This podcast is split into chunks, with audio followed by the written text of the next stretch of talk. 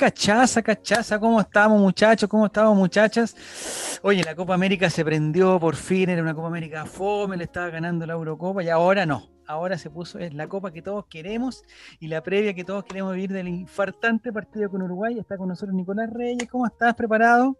Buenas noches. ¿Estás con tu pelo corto? La Blackberry aquí está que arde. Perfecto, Diego González, ¿cómo estás? ¿Qué te, llegaron datitos, Nicolás Reyes? Datazos, sí, tenemos, tenemos, oye, tenemos todos los datos, tenemos información, tenemos videos, tenemos WhatsApp y no lo único que no tenemos son códigos.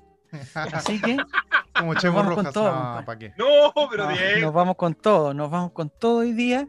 Oye, bienvenida a toda la gente que está participando, a toda la gente que está ansiosa. Oye, es verdad que, domingo. Relator, ¿es ¿Mm? verdad que si la gente quiere saber la verdad de la milanesa tiene que quedarse con nosotros? Tiene que quedarse con cachaza. Quedarse en me parece, me parece. Sí, sí, sí, sí, sí, sí, sí, es verdad. Oiga, muchachos, eh, Comparten el directo con la gente para que tienen que tuitear ahora mismo. Toda la gente que está ahora, oye, van a decir toda la verdad de la milanesa en este en este canal de Twitch. Y compártanlo con sus amigos, sus familias. Con todo. Sus mamás que estuvieron toda la tarde hablando del pobre Vidal. calumniándolo. Vamos a, hablar de. A todo esto, ¿no? ¿Puedo partir con una primera premisa? dale, dale, dale, Déjala ahí, déjala El peluquero, el peluquero no lo llevó Vidal. Ahí la dejo. Uh es un peluquero brasilero. Sí, eh, señor. No, no, no, no, perdón. Ah, me equivoqué. no sirve para dar información que era el Vamos para atrás, vamos para atrás. Ahora sí. Eh, nosotros tenemos la información 100% eh, confirmada, tenemos fuentes aquí. Aquí tengo. Aquí tengo. fuentes 100% confirmadas. que el peluquero, no vamos a decir de dónde, pero es de un importante país brasilero. Importante. La vamos a dejar ahí. Vamos a ahí. Y sabemos el tipo, el tipo de corte que hace. Hay tres tipos de corte favoritos, hay tres tipos de corte. Ya lo vamos a analizar. Si la gente en el chat sabe alguna información, eh, que la mande y nosotros contrarrestamos. Porque nosotros tenemos, estamos muy informados. Mañana el lunes, pero gracias a mi presidente Sebastián Piñera y a todo el gobierno que trabaja día y noche. Bueno, Oye, mira, Pasita, Romuerto, Clemen, Clementina, toda la gente quiere saber la verdad. Están saludando, pero no veo los comentarios del chat. ¿Ya están saliendo? Aquí tengo que sacar, te estoy mirando a ti, pues Nico. Tengo que sacar acá y mirar lo que está No, conmigo no es necesario que me mire a mí. Ya. Vamos, está Luchón 777, el último. Oye, ¿cómo sube? El último followers. El otro día hablando de datos totalmente incomprobables de Bolivia, no nos vio nadie y hoy día que tenemos Cagüín. No, Oye, si a la gente le gusta el Cagüín, Pues si este canal debería ser de Cagüín. ese, ese se equivocó, esa se, se acabó. Eh, es el otro, ¿cómo se llama? Primer plano, nos falta, nos falta el, detalle, nos falta. A mí me gustaba, ¿sabes cuál me gustaba? Secretos Voces. Esa voz que le ponían ahí. Era ¿Ese cuál era Secretos Voces? El de, de Petacha, el del Mega. Sí, era bueno. Oye, un saludo para, la familia de Petacha, eh, un pésame, ¿no? Sí. ¿Petacha murió para, el, para el terremoto? ¿No? No, ahora vende, vende dietas. Ah, sí, sí, sí. Ah, estaba pensando en otro, ya. Es Petacha, muy bien. Ya me acordé quién era Petacha. Sí, Petacha, extraordinario, eh, espectacular profesional y, mejor persona. Mejor persona, totalmente. Y mejor persona, muy bien. Ya, oye, saludamos a todos. ¿Cómo te enteraste tú, Javier, de toda esta situación? Partamos desde ese punto. Eh, me enteré por WhatsApp. Me enteré por WhatsApp que empezaron a llegar los pantallazos. Me llegó un pantallazo directo. Oye, pero ese pantallazo que anda dando vuelta, el vayan con doble L, ahí la gente no, no pensó en al tiro que, puede ser algo raro. Yo tengo que reconocer algo, tengo que reconocer algo. Yo tengo que reconocer que llegó una información al chat de nosotros de Eric Zavala. y Eric Zavala eh, como que ponía un, digamos, un, párrafo. Y después a los tres segundos me llega por otro chat y por otro. Eh, porque yo tengo como chat del equipo de fútbol del, que juego yo. ¿Lo podrás comentar en este tema, Javier, o no? ¿Ah? ¿Lo podrás no, en este censurado, tema, censurado, censurado. No, este tema no se habla. Se habla solamente de las clases online y todas las cosas todo eso. Entonces me llega la fuente, me llega el mensaje de Eric Zavala y después me llega otro chat, que este chat que me carga, de los buenos de la universidad me carga, me llega, pero ya con, con el titulito reenviado muchas veces, ¿cómo dice? Reenviado muchas veces. Reenviado una cachada de veces, algo así sale. Entonces digo, pero ¿cómo Eric Zavala va a ser la persona que, creó esto? Porque él, el de Eric Zavala llegó al impecito. Llegó al impecito. Oye, mira, Giro Serán dice, si hubiese sido vayan, bien escrito, se hubiese descartado de inmediato. Y Benjan Leo dice, hola, saludamos al tiro a, la, a Leo. Compartan este directo, compartan, compartan, compartan. Vamos, vamos. con todo porque tenemos mucha información y eh, el espíritu de Cachaza es analizar el próximo rival, ¿ya? Pero, me parece que para el partido de mañana nosotros tenemos dos rivales. Uruguay y, el, y, el, y el, escándalo. El escándalo. El, escándalo que el gremio, el periodismo que no ayuda, el periodismo que no investiga, el, periodista, el periodismo que no está y que, y que, digamos, obtiene las informaciones por WhatsApp. No, y lo peor de todo que más de alguno va a ver este vivo. No, estamos acá, estamos informados. Es que cuando se dieron cuenta que nosotros vamos a tener, es que lamentablemente, no sé si bueno o malo, nosotros tenemos una persona. Mira, muy el Black 99 está también presente. Hay gente que hace rato no, leía. Adelante, adelante, que está en Brasil, que está en Brasil y que estuvo ayer en un, una especie, no sé cómo se le llama en Brasil a esta especie de reuniones sociales. No son fiestas clandestinas, no son fiestas clandestinos, como, como, como llaman en, en, Sao Paulo. Festado clandestino, pero no es, no es, eh, no, ya no, nombre técnico. No es nombre técnico. No hay ni toque de queda en Brasil. Allá este está todo, está todo permitido. Está totalmente incomprobable. O sea, si ustedes me dicen que hay toque de queda, yo les digo que sí, O sea, ojalá esté Esteban para decir que no. A ti te hablamos, Coque, estúpido. Oye, después al final voy a, voy a dar unas palabras para, para el ¿Pero ¿Qué pasó, Coque? ¿Por qué molestan a Coque? ¿Por Porque Coque es uno de los primeros que empezó a levantar el, el humo. Es que yo, ¿saben qué? Yo voy a defender a Coque. Es que Javier armó una formación con los siete que se iban, porque vamos, en, orden cronológico de la información. Ah, Como eso a las dos, dos y media empezó a salir esta información en, en WhatsApp más particularmente, los mismos medios de información que ha dicho que viene un terremoto, de que las fuerzas aéreas. Todos los WhatsApp de los papás, de los amigos del colegio, de los compañeros de pega, todo eso ya. Los mismos WhatsApp que, que han dicho que, por ejemplo, eh, viene un terremoto mm, mm. porque se están acuartelando y un montón de cosas. Eh, esos mismos WhatsApp fueron los que empezaron a surgir como a las dos y media de la tarde. Y empezó a... Eh, el día del padre a las dos y media la gente de bien está, digamos, almorzada, está preparada. O sea, dice, siempre paso a saludar y no me pescan. Pensé que estaba cancelado, pero día era Suazo. ¿Quién era, símbolo del rey, nuestro capitán. Cita Black. No, adelante. Siempre lo saludamos a Steel Black. Sí. Mati Mati dice que ella estaba diciendo en su casa, familia y se come. Bueno, Diego, ¿cómo te enteraste tú de esta información? ¿No estabas durmiendo? ¿Estabas no, drogado? fue algo muy, muy cómico, la verdad no tan cómico, pero tenía que darle una introducción entretenida para que la gente pensara que voy a contar algo interesante, cuando la verdad es que cómico. no. Oye, fue súper gracioso lo que te Súper gracioso, tremendamente gracioso. XD. Lo que pasa es que estaba yo... Lo voy a contar después de esta pequeña pausa. Estamos igual que, que Kramer en su directo. ¿Hay cachado Kramer con Ruminot? Ya, a los 10.000 eh, visualizaciones nos tiramos con la fría en la cabeza. A los 30 decimos la nacionalidad del peluquero brasileño. A los 30. Ah, ya, ya, perfecto. Ya, pues yo estaba, era, era no sé, las, qué, sé yo, la una y media de la tarde. ¿Mm? Y de repente eh, pasa que escucho, oye, está la escoba en la selección. Me llega un WhatsApp. Me llega un WhatsApp. Directamente a mi, a mi celular. Está la escoba en la selección. ¿Desde Brasil? No, el típico grupo de amigos futboleros, ¿ah? pichanguero, piscolita, perrito, papurri, papá. Papá. Y hoy está la escoba de la selección y yo dije, oh, qué terrible, ¿qué pasó ahora, Matías? Siempre pasa algo, Matías, dije yo. Y, ya, pues la cosa es que me, quedé esperando la famosa conferencia de prensa, pero me fui a acostar una siesta porque es domingo, ¿ah? es día de reposo. Entonces me fui a acostar la siesta y de repente desperté a eso de las seis más o menos, una, una de esas siestas en que uno se acuesta se acuesta por 10 minutos y termina durmiendo toda la. cansado, Diego, está súper cansado. Súper cansado. Parecía el chat de este, de este humilde canal. Entonces, despierto, digo, hoy la conferencia de prensa van a decir que Vidal se, metió con unos travestis en no sé, dónde y se inyectó quién sabe qué cosa. Haciendo el examen de VIH ya. Sí, sí yo, yo, me imaginé lo peor y de repente. ¿Pero por qué? No, no, Era un peluquero y yo dije, ah, pero amigo, me mantienen en ascuas, tan en ascuas que me fui a dormir. Estaba tan preocupado que me fui a acostar. Y, al final era un peluquero. Quisiste, olvidarte de todo y decir ya voy a despertar cuando esto haya pasado ya. Sí. despiérteme cuando Vidal se empieza a portar bien, dije yo. Acá tengo una pregunta del chat. Eh, dicen, eh, ¿la siesta la duermes con pijama? No, ¿por qué? ¿Quién duerme siesta con pijama? Hay gente que se pone como una especie como de, pijama para dormir la siesta, para estar más, más cómodo. No, yo, yo me pongo un baby pero no vamos a entrar en esos detalles, relator. Estamos a la Pero la siesta es con. La siesta, no, no, eh, estamos pensando. dime, ¿la siesta es con zapatillas, con zapatos o no? No, hay que acostarse con zapatos. Para el terremoto uno se acostó con zapatos, pero nunca después ni antes. Ya, ya. ¿Y hay alguna otra prenda que te saque para estar un poco más cómodo? Eh, ¿Los relojes? No sé. ¿Te saca el reloj? Sí, pues sí, no es incómodo. Sí, picarón. ya, perfecto. Entonces la información era que eh, había habido una bacanal en, la, en, la, en, el hotel de concentración. Alto vacilón, pensé yo. Que estaban involucrados siete jugadores, entre los cuales las mejores figuras, Gary Medel, Arturo Vidal, Aranguis, que en ese momento, como todos pensaban que eran los buenos jugadores, pensamos que era Charles Arangui.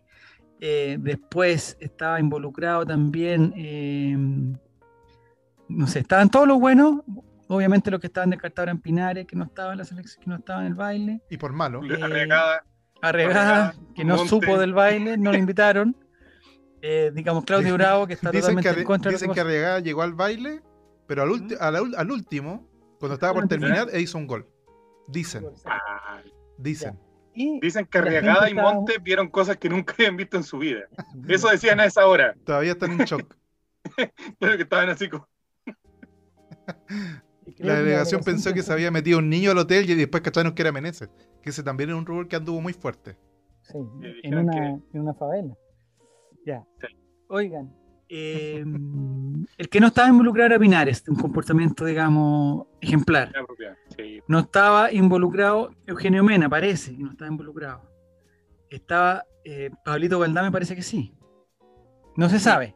En ese momento estaban todos involucrados y como dice el Nico, ya estaban armando la formación. Y la formación empezaba por Claudio Bravo y en la defensa ya no sé si nos quedaban cuatro. Porque Guaso Isla. Una versión era que estaba con el Guaso Isla y otras no. Ya. Eh, pero creo que la formación que puso el Coque Evia estaba Isla. Isla. Eh, vamos a buscarla. Eh, no, por Rocco, tiene que estar Rocco con Vegas. Con Vegas. Rocco Vegas y Mena. Mena. Al medio, Pulgar. Alarcón y Pulgar. Alarcón. Y arriba. Y adelante, Mora, Brereton y dos más. Que no se sabe quién eran. Porque... Mora. Y, no, y Arregante, si no hay más. Y Pinares. No, Pinares, por favor. Esa era la formación que dio el Coque Evia. Pinares no, Pinares por favor. Y muchos diciendo de que las artes. Bueno, y, esto fue escalando porque a medida que iban pasando la hora, la información en un momento que me llegó era que eh, las artes había dicho que era él o los jugadores, o los jugadores, o se iba a ir, que ya eh, la NFP andaba buscando técnico. Eh, Incluso se habló de Mario Sala, que estaba disponible. Sí, que estaba disponible. Está disponible Mario Sala, ya estaba sacando el pasaje a Brasil y todo mm. eso. Y cuando, particularmente, eh, acá la gente, el Chavo Invita, de, mi querido panel, puede, darle la, información verídica. Oye, encontré por fin el tweet de Coquevia, perdón. Al fin lo encontré. Lo estaba buscando. Así que esta era la formación confirmada por la prensa a última hora. Ahí está, mira. Ahí está. Bravo, Isla. O sea, Isla estaba salvado. Estaba salvado, ya. Eh, Rocco. Vegas. Cacha, pues ya eh, Sierra Alta, no solamente lesionado y con COVID positivo, según algunos, sino que además era. Mm, andaba con, prostitutas, me, me, cuentan. No sé si es verdad, pero, pero lo que me dicen. ¿Cuántas prostitutas más o menos eh, eh, eh, estaban en esto más o menos? Mira, yo creo que por lo menos unas 23. Unas 23 mínimo. mínimo. Las prostitutas que entran a los hoteles no tienen PCR, ¿cierto? No, o sea, PCR negativo el día, no, sé si hay, algún tipo de protocolo. Le hacen otro tipo de examen, pero sin cotón. No, pero ¿para qué? No. No, ¿por qué, por qué, por qué dicen esas cosas? Y, sigamos, Pulgar, Charles y Alarcón. Está Pulgar, Charles y sí, Alarcón. Charles siempre del lado de la, de la corrección. Charles Mariano siempre en el lado de lo bueno, de lo positivo, de lo amable. Ya. Pinares no lo invitaron por malo, solamente por eso. Ah. Felipe Mora? También estaba afuera por malo. Así que quedó en la mm, la mm, ah, ¿cómo se llama? La alineación. Oye, buen dato lo que da Gustos Lucas. Si compraron el utilero de la U de Conce, era imposible que no compraran esto. Oye, pero a ver, ya vamos por parte. Entonces tenemos informaciones de periodistas de estar en la radio en pauta. Sí. Y circuló un chat, o sea, un, pantallazo de un chat de ADN. De ADN. Donde ADN ya no invitaba... Está, no está en el... Ya borraron ese tweet ya. Pero esto también está, pues, o sea, todos los que no me he equivocado tenemos un pantallazo, no nos, engañemos. Por ahí está. Ahora, ¿cuál es el tema de que hay un periodista, particularmente, que es uno de los que trabaja, si no me equivoco, en cooperativa, que se da cuenta de que los que empiezan a nombrar coinciden con los que estuvieron encerrados en la peluquería, o, eh, no encerrados, los que habían sido atendidos por este peluquero. Y se da cuenta de esta coincidencia. ¿Por ¿Este peluquero fue ayer? El jueves.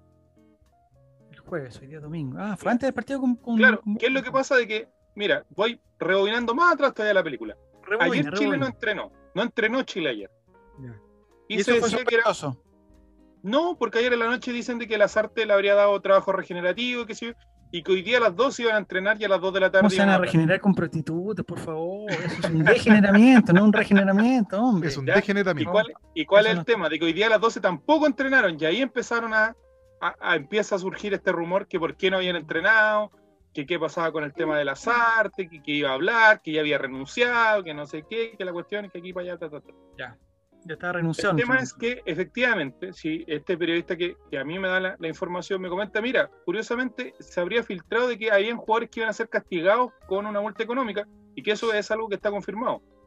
Y que es Vidal, y que es Medel, y que es, eh, ah, que es Menese, y que es Aranguis, y que es Maripán, y que son todos los que pasaron por las manos de este coqueto barbero.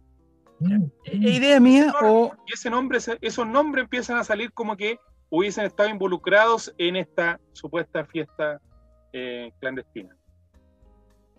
Ya. Entonces estamos mal, estamos mal. Entonces hay información que está. pero nos están diciendo en el, chat que hay eh, que hay que cruzar también que Gary Medel hizo un live donde estaba el peluquero metido. Esa cosa no aprendieron nada de Brian Cortés. nada, nada.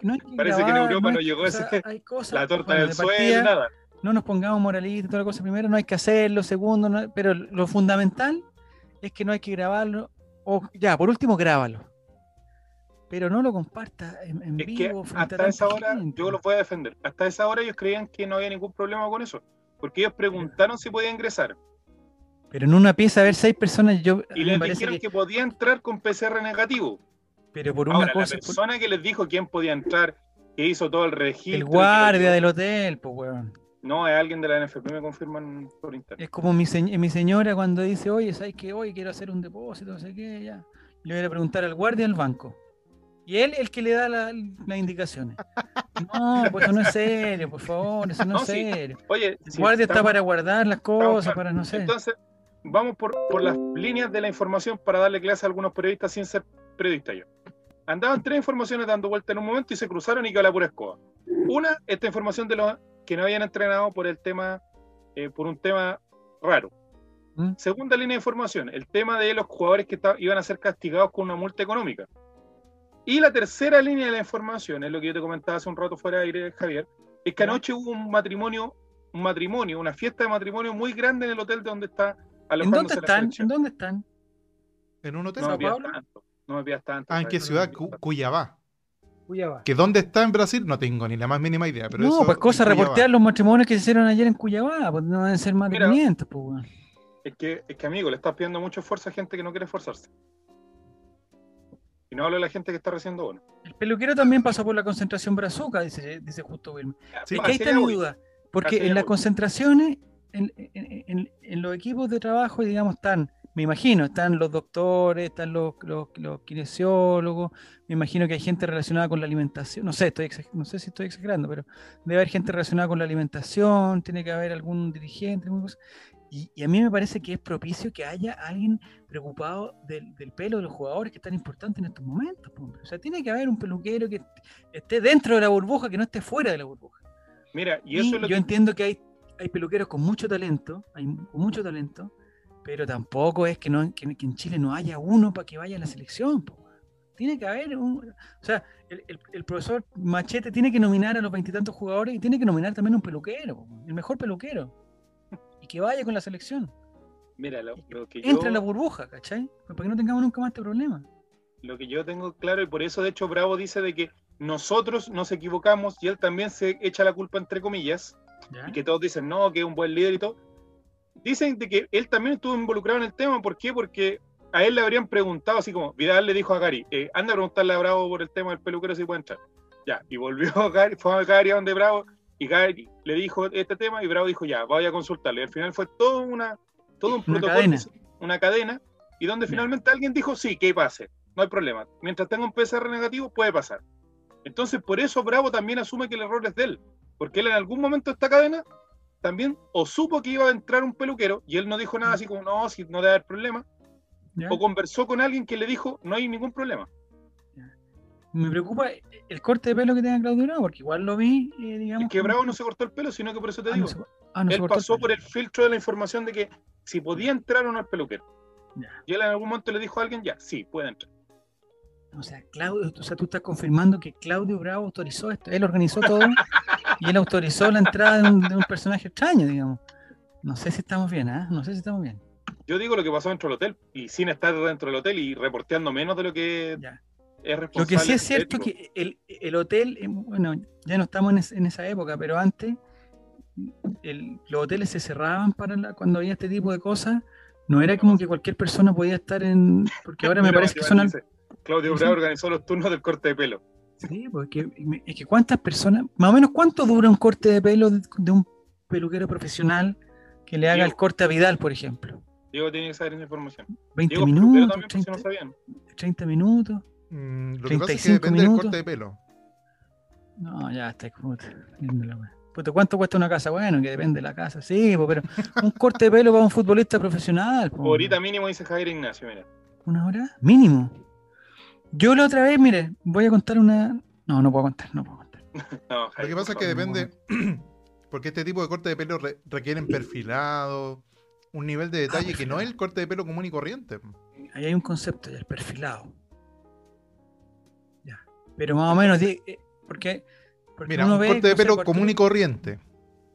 De un barbero cualquiera, 20 minutos, 25 minutos, porque incluye lavado de pelo. El, como, el, de tijera, como, el comercial de Clinic, de Linic, perdón. Que mm. Mm, Marcelo. Ah, con Marcelo ¿Se acuerdan? Incluye el lavado de pelo y esas cosas. El degradado requiere tiempo, dice Javier Ignacio. Bueno, el, tema es, Javier, que en un momento iban nuestras tres corrientes de información, a alguien le llegó y armó todo. A ver, no entrenaron porque estos que están castigados eh, participaron ahí en el matrimonio y, y hubo indisciplina y mujeres y todo el tema. ¿Pero en qué matrimonio? Si nadie se... ¿Hay algún jugador que se haya casado en la selección? No, pues amigo, el matrimonio que hubo en el hotel. Ah, y, ese matrimonio ingresa gente externa al hotel. Ahí me, que ahí me preocupa el tema de las burbujas, porque creo que las burbujas son. No sé si ustedes han estado cerca de una burbuja, pero una burbuja al tocarla, al, tocarla suavemente, ya la burbuja explota. Entonces yo me imagino que estas burbujas sanitarias son igual de frágiles. Entonces no, no nos podemos eh, dar el lujo de de, tocarlas, de, que entre un, personaje externo, como en este caso un peluquero brasileño, que lo único que quiere es que Chile se vea caído, porque eso es el, es el rival potencial de Brasil, el único rival que le puede ganar a Brasil. Entonces, eh, ellos inventaron este peluquero que realmente no es un peluquero, es un actor. Es un actor. ¿A ah, qué dice En la tarde, lo que decía Esteban Estevito, en la tarde ah, muchos especularon de que era una, era una operación eh, para rescatar al tortapaso. el tortapaso no se quedó en Cuyabá, el, tortapaso creo que está en otra ciudad. A ver, bueno, Javier Ignacio dice, el gremio culiado se encargó de vender humo como loco, desde los buenos de ADN, Danilo Díaz, al penca de Coque Evia, dice Javier Ignacio. Pero dicen que eh, habían encontrado a, novio. Jan, habían encontrado a Jan Menezes de frac, pero no, era el muñequito de la torta, de la torta de novio. No era, no era Me gustaría que el chat también contara qué información les llegaron a ellos en la tarde. Ahí se forma la información. Agrandar el cagüín, Sí. Ya, pero no vamos a hablar de Uruguay. tengo preparados tres horas del. Bueno, después, po. Del análisis en 360, pero ahí me tengo que ir a contar, pues digo, ya. Te, te el mail de Ah, mira, Becerro. será feriado, profesor flojo. Arriagada se arrancó de noche del hotel para ir a buscar al torta, dice Mateo que el torta hay que encontrarlo, sea como sea. O sea, la posibilidad es ahora. O sea, en esta Copa América. Se perdió en la Copa América y, Dios nos dio esta oportunidad que se jugara otra Copa América en el mismo lugar. Y creo que es la oportunidad que nos está dando para encontrar ese torta. Al, gran lateral de Chile, gran lateral derecho chileno. Otra cosa que decían de que, bueno, el plantel de Colo Colo, el canutismo lo llevó al, a pelear el descenso, que, el desorden nos lleva a la tercera.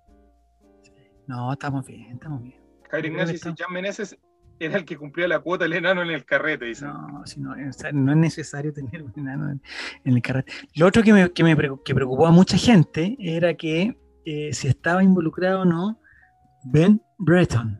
Amigo, Ben no tiene que haber cachado una. Entonces no cachó ni uno, porque a Ben Breton le dijeron, oye, compadre, hay que... The dinner and sleep. Eso le dijo porque hay un nivel de inglés profundo en, en la selección. Digamos, está Alexis Sánchez, que, no está, que era el único que ha estado, digamos, más de un año en Inglaterra, pero no maneja muy bien el inglés y no está en la...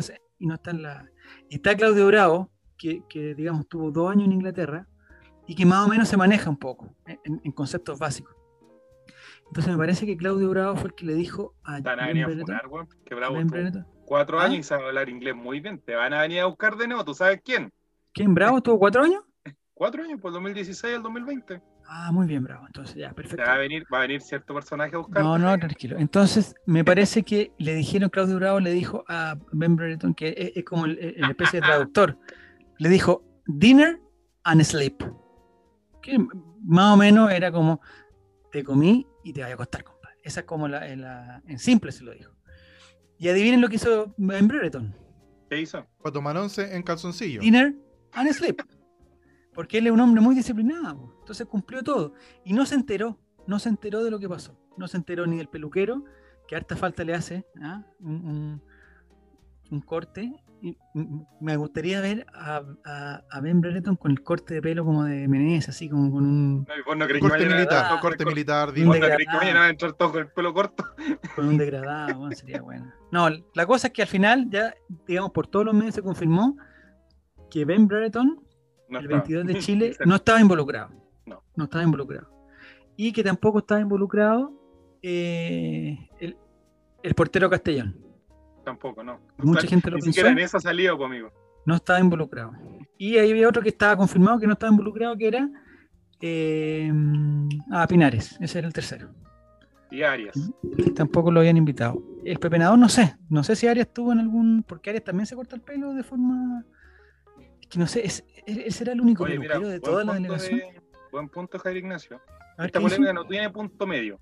O mañana nos golea Uruguay o Arturo se manda un partidazo con gol incluido, dice. Nah, mañana, amigo, mañana, mañana vamos a ganar 7-0. Vidal haciendo gestos de silencio. No, eh, cortándose pero sí, sí, sí, Con las tijeritas, las tijeritas. Sí, a Castellón lo usaban para abrir la puerta. No, Jere Ortiz, por favor. Discriminación por, diente. Discriminación por dentadura. Dentofobia. Bueno, el tema es que. respeto, A, todo esto eh, salió a hablar eh, como cerca de las 7 de la tarde, creo. ¿Ya? ¿El profesor Machete? iba a haber, claro, iba a haber una conferencia de prensa que iba a hablar Isla, Bravo y Lazarte. Entonces, primero salió Bravo y, y a Isla. E Isla, perdón. Oye, pero se suponía que, que Lazarte venía renunciado, que casi, casi... ¿Pero por qué estaba Isla por ser brasileño, por estar en Brasil? ¿Por, por, participar de un equipo brasileño? ¿O por hacerle el último gol a Uruguay en la Copa América? Quería estar ahí. Quería estar ahí de alguna manera, no sé, dar la cara, qué sé yo. Y los medios alcanzaban a tener como 10 o 15 minutos en que, oh, quiebre total, Lazarte no va a hablar, qué sé yo, y se le olvidaron de que hay un pequeño eh, párrafo, inciso, de que obliga al entrenador que tiene que hablar el día antes, sí o sí. ¿ya? Entonces, el gremio también nuevamente, y aquí invito a toda la gente a que se eh, descarguen contra el gremio, nuevamente se olvidó ese detalle y empezaron a hablar de que las artes estaba con un pie medio afuera, que ya Jorge Aravena iba a subir mañana en la selección y todo el tema. Jorge Aravena de Valdivia. claro. Y eh, Abreu Bravo dijo que habían cometido un error, eh, habló Isla, reconoció el error, qué sé yo, todo el tema. Y al tiro empezó el gremio que quería escuchar lo que quería escuchar, es que no, esto es un volador de luces, que se están tapando, que bravo, que feo que se está prestando para taparle a Vidal y todo el tema. Y pasan dos minutos y sale a hablar el profesor Lazarti y da para mí la mejor cuña del el año. Aquí se me lo perdí, ¿qué dijo? No soy experto o no soy, eh, o no soy, experto en medicina, algo así. Y le preguntan por el tema también después de, de, la indisciplina y lo niega, dice que no, que no ha pasado nada, que lo único que los tiene. Ahora, si tú te vas a, a, los hechos, claro que coinciden, porque ellos jugaron el viernes, esto pasó el jueves, jugaron el viernes Y el sábado, evidentemente, la multa tiene que haber sido llegado el viernes en la noche. Hicieron los PCR y no querían que entrenaran los jugadores en grupo. Hasta que no estuvieran los resultados. Hasta que no estuvieran los resultados. mira, si tú te vas a la versión, la versión calza perfecto. Y la NFP no sería capaz, Diego, de armar algo tan perfecto para que calzara de esta manera. No, porque Pablo Humildad es un estúpido. Sin ninguna duda. Mira, nos saludan desde Rengo. sabemos que Rengo queda en la sexta región. Pues Pancho Malo, ¿cómo estás? Feliz día a los padres, que estén bien. En línea, vamos a lo más importante. ¿Cuándo juega el álbum? No, ya, tranqui, tranqui, padre. Mañana jugamos, mañana juegan todos los álbumes. De Claudio Bravo, Arturo Vidal. Oye, eh, pero Aranguis. independiente de, lo que decía la versión oficial, al final estudiar periodismo, mi amigo, es estudiar cagüineo con un título universitario. ¿Para qué va a mandar con cosas? Porque al final lo que dicen los periodistas es que no, es que a mí me llegó la información. Lo único que tienen son testimonios, que claramente pueden ser todos muñequeados, y, al final se aferran a la, a la, versión que dieron al principio y nada más. Es que ¿sabes lo que pasa, Diego? Lo que pasa es que, es que cuando se junta eso que tú estás planteando. no, no, no estoy molesto. Cuando se junta eso que tú estás planteando, que hay, que hay una información que, que, digamos que está por confirmar, que no sabemos cuál es el origen de la información. Y como dice el Nico, quizás coincide con algunas cosas que uno vio. Uno vio que Chile no entrenó, entonces al escuchar esto le hace sentido. Y más encima le hace sentido que las palabras indisciplina se junten con Arturo Vidal y se junten con... Entonces empezaron a salir todas las historias desde, eh, eh, digamos que en Chilevisión ya tenían el, reportaje armado de, las luces rojas del pajarito, de la cuestión de... el portordazo. En, en, ¿Dónde fue? En Irlanda donde está la conferencia de Chupete Suazo con Mar González, el, Mago Jiménez, Pajarito Valdés también metido ahí, y todo eso dando la, conferencia. Y después sale el bautizazo, y sale Valdivia, y sale eh, la imagen de Carmona con Jan Buseyur tomando agua antes de la conferencia. Entonces uno, junta, uno junta eso, uno junta eso y es como el cuento lobo, ya sabe que sí, sabe que sí. O sea, escucho esto y no necesito, digamos, contrarrestarlo con mucho, solamente veo el chat de ADN y ah, esto es verdad. Porque creo que es verdad, porque además las personas que están involucradas o que estarían involucradas o, la gente que se está inventando esto, tiene un prontuario, también no nos engañemos. Entonces es, más fácil creerlo. No hemos es más fácil nada, entonces de todo esto, ah, llevamos un año y medio más o menos, no, un poquito más, puede ser unos dos años creyendo cosas que salen en las redes sociales, gente que llega a conclusiones muy extrañas. Eh, me acuerdo, mira, por, poner un caso serio, el caso de, este niño que, murió en, el sur, Tomás. La gente estaba fuera de la cárcel queriendo apedrear al viejo y no tenía ni una prueba. La fiscalía nunca tuvo ninguna prueba. Entonces, hay muchas veces en que nosotros llegamos y saltamos, no, las conclusiones. Vidal siempre ha sido un borracho. Siempre ha sido un borracho, un desgraciado. Eh, seguramente lo hizo. Y no podemos ser así, para mí, si no, somos cabros chicos de 15 años. No puede ser de esa manera. Sí, pero es que en este caso pasa como, por ejemplo, cuando dice, no sé, pues, una micro atropelló a una persona, tú dices, puta, micrero, weón, ese huerto que se cruzó y la weón, el pobre ponía camino. No sabemos las circunstancias, pero al escuchar esa noticia, ese tipo de noticias, tú decís, puta, sí, bueno, y, como que se te da por, por, por, por, el, por los antecedentes, del, antecedentes que, que obviamente no, no necesariamente corresponden a la realidad de ese caso puntual. O sea, yo, estoy, yo solamente estoy diciendo que es más creíble que otras noticias, por ejemplo para reforzar Si me hubieran dicho, oye, Claudio Bravo, weón, le sacaron una foto con 17 prostitutas en una favela, está quedando la cagada en la y llegan, ah, ya para el weón. Arturo Vidal salió con 17 prostitutas. Ah, Arturo Vidal, de tal. Y que más encima todas las notas que hablaban de indisciplina tenían la foto de Arturo Vidal cuando en realidad nadie tenía idea si era Arturo el que estaba metido ahí. Eso. Y lo que yo sí encuentro insólito, encuentro insólito, y yo creo que ahí se pasa el límite, es cuando la información no tiene una fuente real, sino es solamente un pantallazo. El protagonista dice que no. Las circunstancias dicen que no. El jefe del protagonista dice que no. y, otra cosa tampoco dice no. Pero igual queda la duda. Ya creo que ya ahí ya es demasiado. Ya. Ahí ya es demasiado. ese era el punto que yo quería llegar, eh, Javier. que igual están escondiendo algo, porque si el río suena. No, pues compadre, si ya. O sea, si eres periodista, pregúntale a Arturo Vidal. ¿Fuiste tú? Él te dice que no. Vamos donde las artes. ¿Fue, puta, las artes pasó la weá? No. Vamos a la Conmebol. La Conmebol dice que entró un peluquero. Puta, tampoco. No tengo por dónde sacar que entonces que, pasó la weá, pues, Entonces, hago un esfuerzo más grande para probar la cuestión, pero si no, si no he logrado encontrar esa información, no sigo weando y no digo, no, sabes que ya se va a saber la verdad. ¿Qué verdad, compadre? ¿Qué verdad? ¿Dónde están tus pruebas? ¿Dónde están? Hazte fama y échate a dormir, dice Pasito. Es que, es, que es lo que yo te iba a decir. no, no entendí eso. Ay, Pancho Malo, vamos Pancho Malo. Pancho Malo dice, la verdad es que cuando se juntan personalidades con poca educación se ven cosas así. Pregunta a alguien, ¿ha visto a Lewandowski bailando en Instagram o Müller o alguno de los profesionales en Europa? Pero cuando está metido Vidal, sabes de sobra que lo que se habla es un 90% verdad y el culpable es Vidal. ¿Ya? Tincho Albo dice, buena, buena, Maneque. Y Tomás 14 dice, la verdad también se inventa. Giro Serán dice, mantengo mi teoría. No pasarán más de unos pocos años entre el retiro de Vidal y su primera sobredosis e internación. Mira, estamos ya lucubrando. Mira, lo que yo te decía era que como a eso a las 6, 7 de la tarde dicen, bueno, vamos a esperar, dijeron varios, lo que diga, Lazarte y Bravo, porque yo a ellos les creo. Y yo, el periodista que uno sigue en redes sociales, hablaron, dijeron que no, y después no, es que están tapando. Entonces, ¿para qué carajos pide que hablen si después no les vas a creer? Ahí estoy, claro, si solamente creen lo que uno quiere que crean, esa es la cuestión. Entonces, hoy día en la noche habla Guarelo, ahora empieza el noticiero y dice, no, si aquí están tapando y la cuestión están tapando.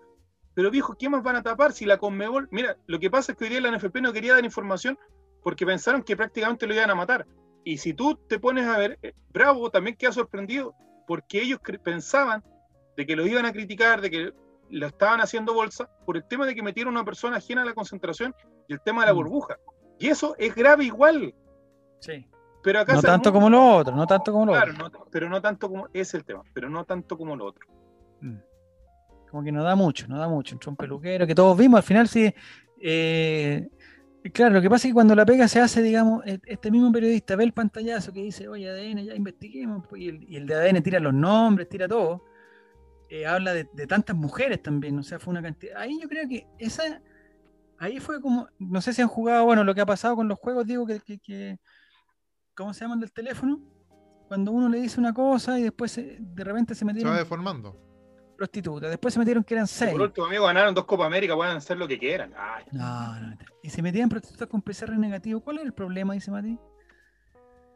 Eh, que no sé, las burbujas se rompen muy fácil. No sé cómo, no sé, el tema de los PCR negativos. Yo no sé si, incluso si esa persona eh, el peluquero hubiera tenido PCR negativo del último día, no sé si se acepta que alguien...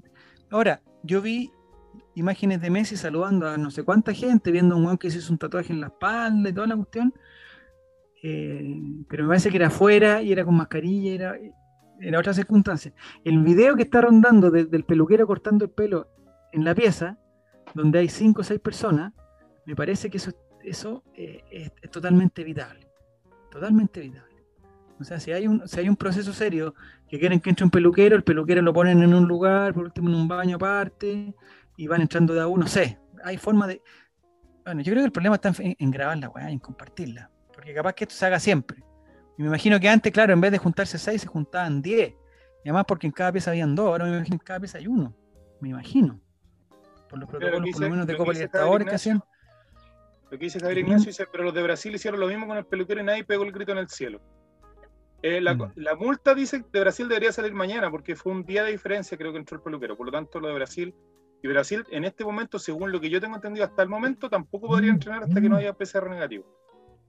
Ya. O sea, está con una situación similar. claro. Y el, peluquero de Neymar y el peluquero de Vidal, ¿por qué no puede ser el peluquero de Suárez, por ejemplo? O el peluquero de Cavani. ¿O ellos no se cortan el pelo acaso? Cavani no se corta el pelo. Cavani no se corta el pelo. Pero Suárez, sí, puede ser, ¿o no? Sí, puede ser. Ya, y el peluquero todo esto por si acaso, porque ya, con toda esta vuelta, dijeron, no, es que ya, ya, y el peluquero al final igual lo entró a Vidal, así que la culpa de él. El peluquero tampoco lo metió Vidal. Es amigo de Eduardo Vargas. Lo metió Eduardo Vargas, pero, entonces. Pero ahora mismo, es lo mismo. Sí, pero es que al final le querían pegar por todo, que ya al final teniendo toda la verdad sobre la mesa, no, no era. Ya, pero Vidal metió el peluquero. Y tampoco fue así. Entonces. Esta copa va a terminar inviable, dice Javier. Ya van 80 casos confirmados entre todas las. Es son hartos casos, bueno. Brasil debe estar reurgido por no entrenar. Lo mismo. A Suárez lo llevaron para abrir una protesta gigante, amigo. Ya, pues, eh, oye, Jere, ¿usted Jere cree que todos fueron a abrir botellas? Como si a la Conmebol le importaran los contagios. Dice, Mandíbula fóbico. Sí, ah, es totalmente. me imagino que tiene un personaje con, Condorito favorito también, Jere. Dentro de, su, dentro de sus favoritos. Ya. Entonces, eh, algo más con, con el, el, tema que hasta ahora están tratando de. Peluquerazo se llama. El peluquerazo. A esta altura, los periodistas. hay un grupo de periodistas importante, yo diría cerca del 80%, que ya está totalmente convencido de que esto es la verdad, que esto pasó. Y, ah, pensé que estaban contagiados. Y todo el tema. Y hay un 20% que la tiene muy adentro y que quiere onda. Me atrevería a decir que incluso no se sorprenden, amigos, de que en los próximos días o semanas aparezcan algunas, claro, algunas personas de que fueron testigos de los hechos y que van a salir porque de verdad quedaron muy picados con esta situación. muy picados. pero, pero esto, por ejemplo, se compara a los jamonazos de la otra cosa del desayuno que empezaron a tirar jamón y que al final se supo que era verdad. También se desmintió.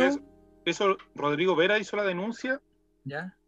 Y como el mismo día se confirmó algo así. Se confirmó, habían testigos de, de, mm. una camarera del, no sé dónde era, en Brasil también parece. En, eh, Mago Valdía, tiene unos jamonazos. El jamón está tan caro, muchachos, por favor no caigan en eso. Depende del jamón, si era mortadela. No, pero bueno, una mortadela jamonada, sí, pero en uno. Oye, mira lo que dice Pancho Malo. Reitero, en la selección se debe hacer lo que se debe hacer o debe pasar lo mismo que en Colo Colo, al sacar todo lo que no esté en función del equipo. Como eh, Colo como es un ejemplo de cómo se debe hacer la selección. Mi humilde opinión, dice Pancho Malo. Pero ¿quién, ¿a quién habría que sacar? ¿Arturo Vidal? No lo podemos sacar. Oye, Arturo Vidal no, ha ganado partidos solo. Arturo Vidal, como dicen la otra vez, con el airbag en, en, la costilla nos sacó campeón de América, compadre. Si la cábala se viene, eh, ¿qué dice la cábala? Se viene la cábala se viene la tercera. Ah, puede ser. Ojalá que sí sea. Pero con la segunda no hubo nada, no hubo ninguna. ¿Con Estados Unidos hubo indisciplina también? Según Víctor Gómez, sí, pues según Víctor Gómez. ¿También? ¿Prostitutas en Estados Unidos? Hablando de Víctor Gómez, ¿tú cachai quién es el ¿Ustedes saben quién es el director ejecutivo de la red? Víctor eh, Gutiérrez. Víctor Gutiérrez. Payaso. Oye, pero. ¿Por qué payaso? Si es una persona que está poniendo seriedad en ese canal. Yo no sabía. Está amigo. Está haciendo programas profundos. Yo no sabía toda la historia que tenía ese hombre atrás, po. A ver, cuéntala, ¿cuál es la historia? No, pues ustedes saben que Michael Jackson siempre ha tenido fama de, de pedorro. Pero no por los peos, sino que porque le gustan los niños, ¿cierto? Ya. Le gustaba, está muerto. Sí, eh. bueno, falleció, lamentablemente. no hablemos de muerto, no hablemos. Ya. Eh, ah, no hablemos de muertos, entonces no podemos hablar de Pinares tampoco, pero bueno, esa es otra cosa. ya, dale. La cosa es que descartado este programa. los rumores de Michael Jackson empezaron porque eh, este señor, ¿cómo se llama? Víctor Gutiérrez. ¿Cómo ¿Mm? se llama? Ya me olvidé. Víctor Gutiérrez, periodista famoso de Chile, de, revista Que pasa. ya. Bueno, este señor eh, hizo un. intentó primero sacar una información que era un supuesto diario de vida de uno de los niños que fue abusado por Michael Jackson. Pero él nunca explicó. que solo él había visto. Exacto, es un diario de vida que solamente él había visto, que nunca explicó cómo llegó a sus manos, y cada vez que le preguntaban, oye, pero ¿y, te lo pasó quién este? No, me la pasó la mamá del niño. Y le han preguntado 70 veces a la mamá y la mamá nunca ha conversado con este famoso Víctor Gutiérrez. Pero no solamente eso, sino que además en el libro hace apología de la pedofilia. O sea, el hombre pone, eh, lamentablemente, el amor, el amor, cacha, el amor entre un adulto y un niño aún no está aceptado por la sociedad. Esperemos que próximamente esto cambie, ¿cachai? O sea, no puede existir amor entre un hombre y un niño, pues amigos, eso es pedofilia en todas partes. Pues si, te metís con alguien que es menor de 18, es pedofilia, punto. No te puede amar una persona que tiene menos de 18. Víctor Gutiérrez, tú dices que estaba, eh, digamos, haciendo una apología Sí, pues sí, a ver, lo voy a buscar porque lo, lo, Pero no lo tenía por acá. Michael Jackson? ¿Él decía que Michael Jackson era una víctima entonces? No, él decía que... No, él decía, lo que decía Michael Jackson es que eh, al hacer eh, este tipo de actos, porque él describe con lujo de detalle todos los supuestos actos que hacía Michael Jackson con los niños, con este niño específicamente, y cuando termina el libro pone... No, no era Macaulay Culkin. De hecho, Macaulay Culkin ha desmentido siempre, por lo menos él dice que a él nunca le hizo nada a Michael Jackson. Pero la cosa es que al final del libro, la conclusión a que llega Víctor Gutiérrez, actual director ejecutivo de la red, es que eh, el amor entre un niño y un hombre aún no está bien visto por la sociedad, pero que ojalá que esto cambie. Y que parecía que Michael Jackson estaba enamorado de un niño. ¿Cachai? O sea, primero el, el libro es falso y en segundo lugar lo que eh, supuestamente hizo Michael Jackson con este niño es amor, ¿cachai? Y eso no pasa así, no nos confundamos. Siempre que hay un adulto con un niño, eso no es amor, es un abuso. No nos engañemos. Sí, eso es verdad. ¿Sabes que desconozco ese libro? Desconozco ese libro. Eh, me parece que se apareció un Jackson Lover, si es verdad, que no sabía, no sabía Diego que tú eras un... No, para nada, de hecho, yo a Michael Jackson, yo a Michael Jackson no le me chupa tres huevos, no, no me interesa. Bueno, denuncia, amigo. no, hombre, sí, es una, es una eh, es una, ¿cómo se llama? Es una expresión que siempre digo. Javier Ignacio dice, Macaulay Conkin andaba entregando información falsa hoy en Twitter. el mismísimo Bueno, pero es un, un, comentario en la tangente, me acordé nomás. Que el jefe de este señor, eh, ¿cómo se llama el olor a azufre? Eh... Gómez, Víctor Gómez. Víctor Gómez. El jefe de Víctor Gómez. Oye, ya, y un comentario tengo una duda, tengo una duda. Un comentario hacia la pasada para cerrar mi, mi, intervención y de ahí no, no doy más la lata. Eh, no, nada contra César Luis Melo. De hecho, me cae muy bien. Pero dice mucho el periodismo chileno que tiene que venir una persona en Argentina y que tiene papas más frescas que los periodistas chilenos. Gracias, Chile. Dice Víctor Gutiérrez, después del libro se supo que estaba relacionado con un grupo de pedófilos de Estados Unidos. Es verdad, eso, Mati, no sé. No, no. Vidal perdió todo cuando San Pablo se pasó la ley por el culo cuando Vidal curado chocó de vuelta. No está, no está confirmado que Vidal haya chocado. chocado curado. No sé, no sé quién planteó esa información. Está confirmado. Vidal habrá hecho esa. Eh, no sé si se acuerdan que uno de los castigos de él fue que tenía que ser, digamos, como una especie de trabajo comunitario. Me parece que lo hizo. Sí, estoy seguro que lo hizo. ¿De qué se habrá tratado? ¿Hay videos de eso? ¿no? Sí, lo que pasa es que Vidal salió con una suspensión condicional del procedimiento. Ah. ¿Y a una persona que choca en estado de ebriedad no le quitaban el carnet para toda la vida? No, en ese tiempo no. Ese tiempo no. Después se inventó esa mala ley conocida como Ley Emilia, que suena muy linda, pero está mal hecha. ¿Pero por qué? ¿Qué problema tiene? No, tiene muchos problemas, pero son cuestiones técnicas que de verdad voy a latear a todo el mundo con eso. No, entonces no la tengo. El llamado a Bachelet para que lo dejaran jugar es otro invento de la prensa. totalmente que llamar Bachelet a la, selección. Amigo, totalmente verídico, llamó a Bachelet. ¿Llamó a Bachelet? Sí, llamó a Bachelet. Mi presidente Bachelet. Sí, le dijo, Jorge, no saques a Vidal, le dijo. Sí. Ah, sí. Y San Esto pasa dijo, en la mente de algunas personas, porque es algo totalmente. ¿Cómo puede? O sea, no sé. Ahora, imagínate, ahora llamó, que van a decir un año más que Piñera llamó para decir que esto. No, Piñera solucionó este conflicto. claro, la doctora Daza, eh, Lazarte no tenía, no sabía qué hacer. La Copa América. Daza, tengo una duda, la El mismísimo Enrique París llamó y dijo: Oye, si Jan Meneses estaba metido ahí, excúlpenlo. Tenemos que tener sororidad entre enanos. Porque es del gremio, es del gremio de París. Eh, la primera Copa América que ganó Chile, eh, ya está confirmado que era con la presidenta Bachelet. Pero la segunda, ¿con quién era? ¿Bachelet también? ¿Bachelet también? No, Piñera. ¿Piñera ya? Ah, no, a ver, espérate. No, no, no, no. Ambas con Bachelet. ¿2016? Ambas con Bachelet. Ambas con Bachelet. Bachelet, ya. Sí, porque Bachelet, asumió en 2014, terminó en 2018. 18, ah, entonces, ya. Entonces, me parece que me parece que parte del legado de, probabilidad ahora. de nuestro presidente, parte del legado es ganar una tercera Copa América. Y en Brasil, en Brasil. Pero una de esas copas está el doctor Howe. La segunda Dice, pero a San Pablo le importaba 10 hectáreas de corneta. ¿Qué es, ¿Qué es ese concepto? 10 hectáreas de corneta. ¿A qué se refiere con eso? que le chupaba un huevo. Le chupaba un huevo también. Denúncialo también. Le chupaban tres huevos. Le chupaban tres huevos.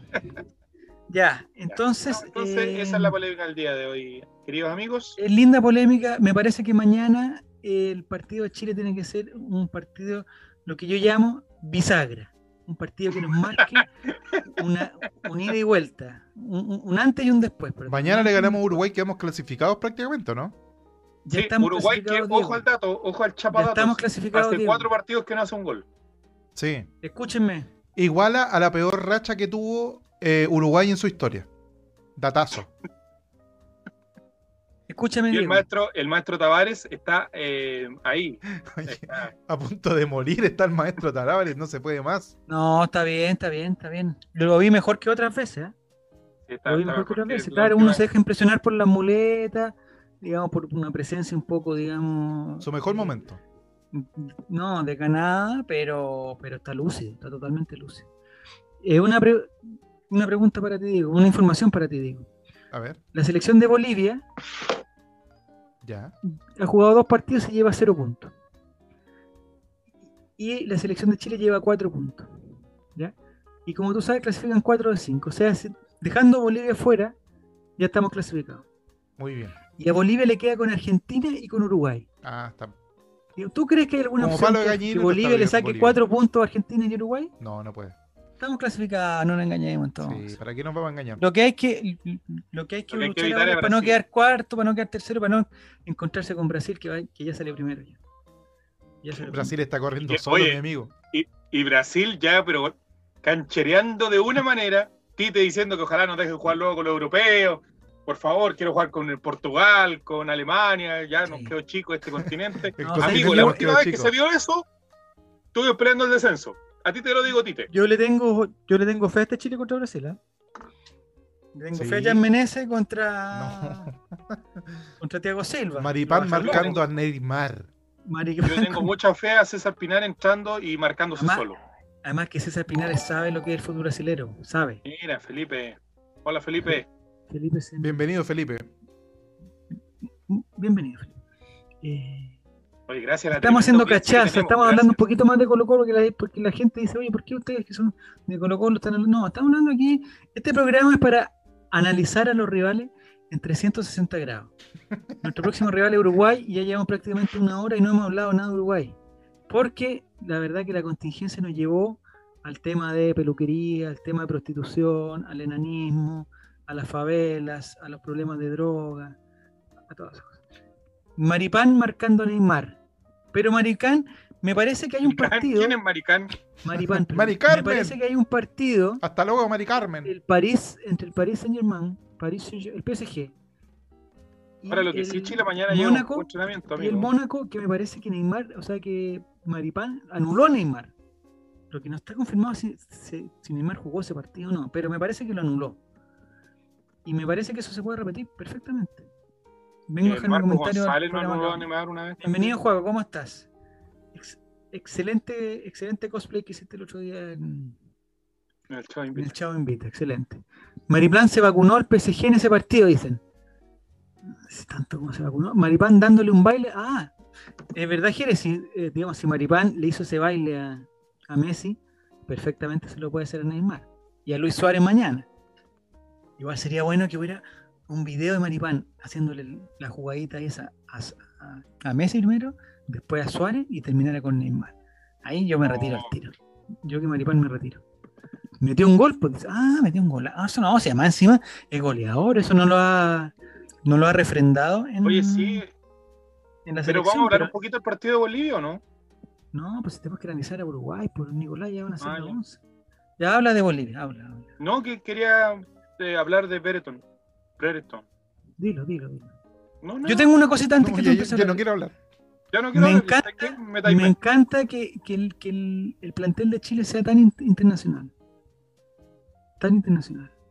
Con Ben Brereton, con Jan Menese, con Gary Medel, con Charles Aranguis. No sé si hay otro. Eh, César, ah, no, César Pinares no. César. César, César Pinares. Eh, pero me gusta ser internacional. Mauricio Island y todos los que están ahí. Ya, Nicolás, ¿qué pasó con Ben Brereton? No, me, gustó cómo definió. Me gustó la definición y creo que espero que se empiece a llevar mejor con sus compañeros. Se tienen que conocer un poco más, pues, Tampoco es que se conocen mucho. Lo que no sé es de qué forma conversan con Brereton. Yo entiendo que el fútbol es un lenguaje universal. Eso le dijo a su madre. Su madre le dijo, Ben, Benjamin, ¿cómo vas a ir a Chile a jugar al fútbol? Ya. Su mamá habla como más, chilena que los que van a Mendoza Su mamá por es chilena, es de los apencos. De los claro. La... Benjamin le dijo, madre, el lenguaje del fútbol es universal. Es universal, sí. Es, es que estoy totalmente de acuerdo con eso. Digamos, dentro de la cancha de fútbol y en los entrenamientos creo que no, no hay mayor problema. No hay mayor problema. Pero me parece que, que todo lo extra. Años ya por matemáticas. Que todo lo extra es sumamente complicado, porque, porque, digamos, eh, en una concentración tan larga que llevan tantos días y días. Y que están aburridísimos de la, conversación, el jugar el, lo que hacen los seleccionados chilenos, el jugar el dominó, el jugar la carioca, el brisca, eh, el, ludo, ¿cachai?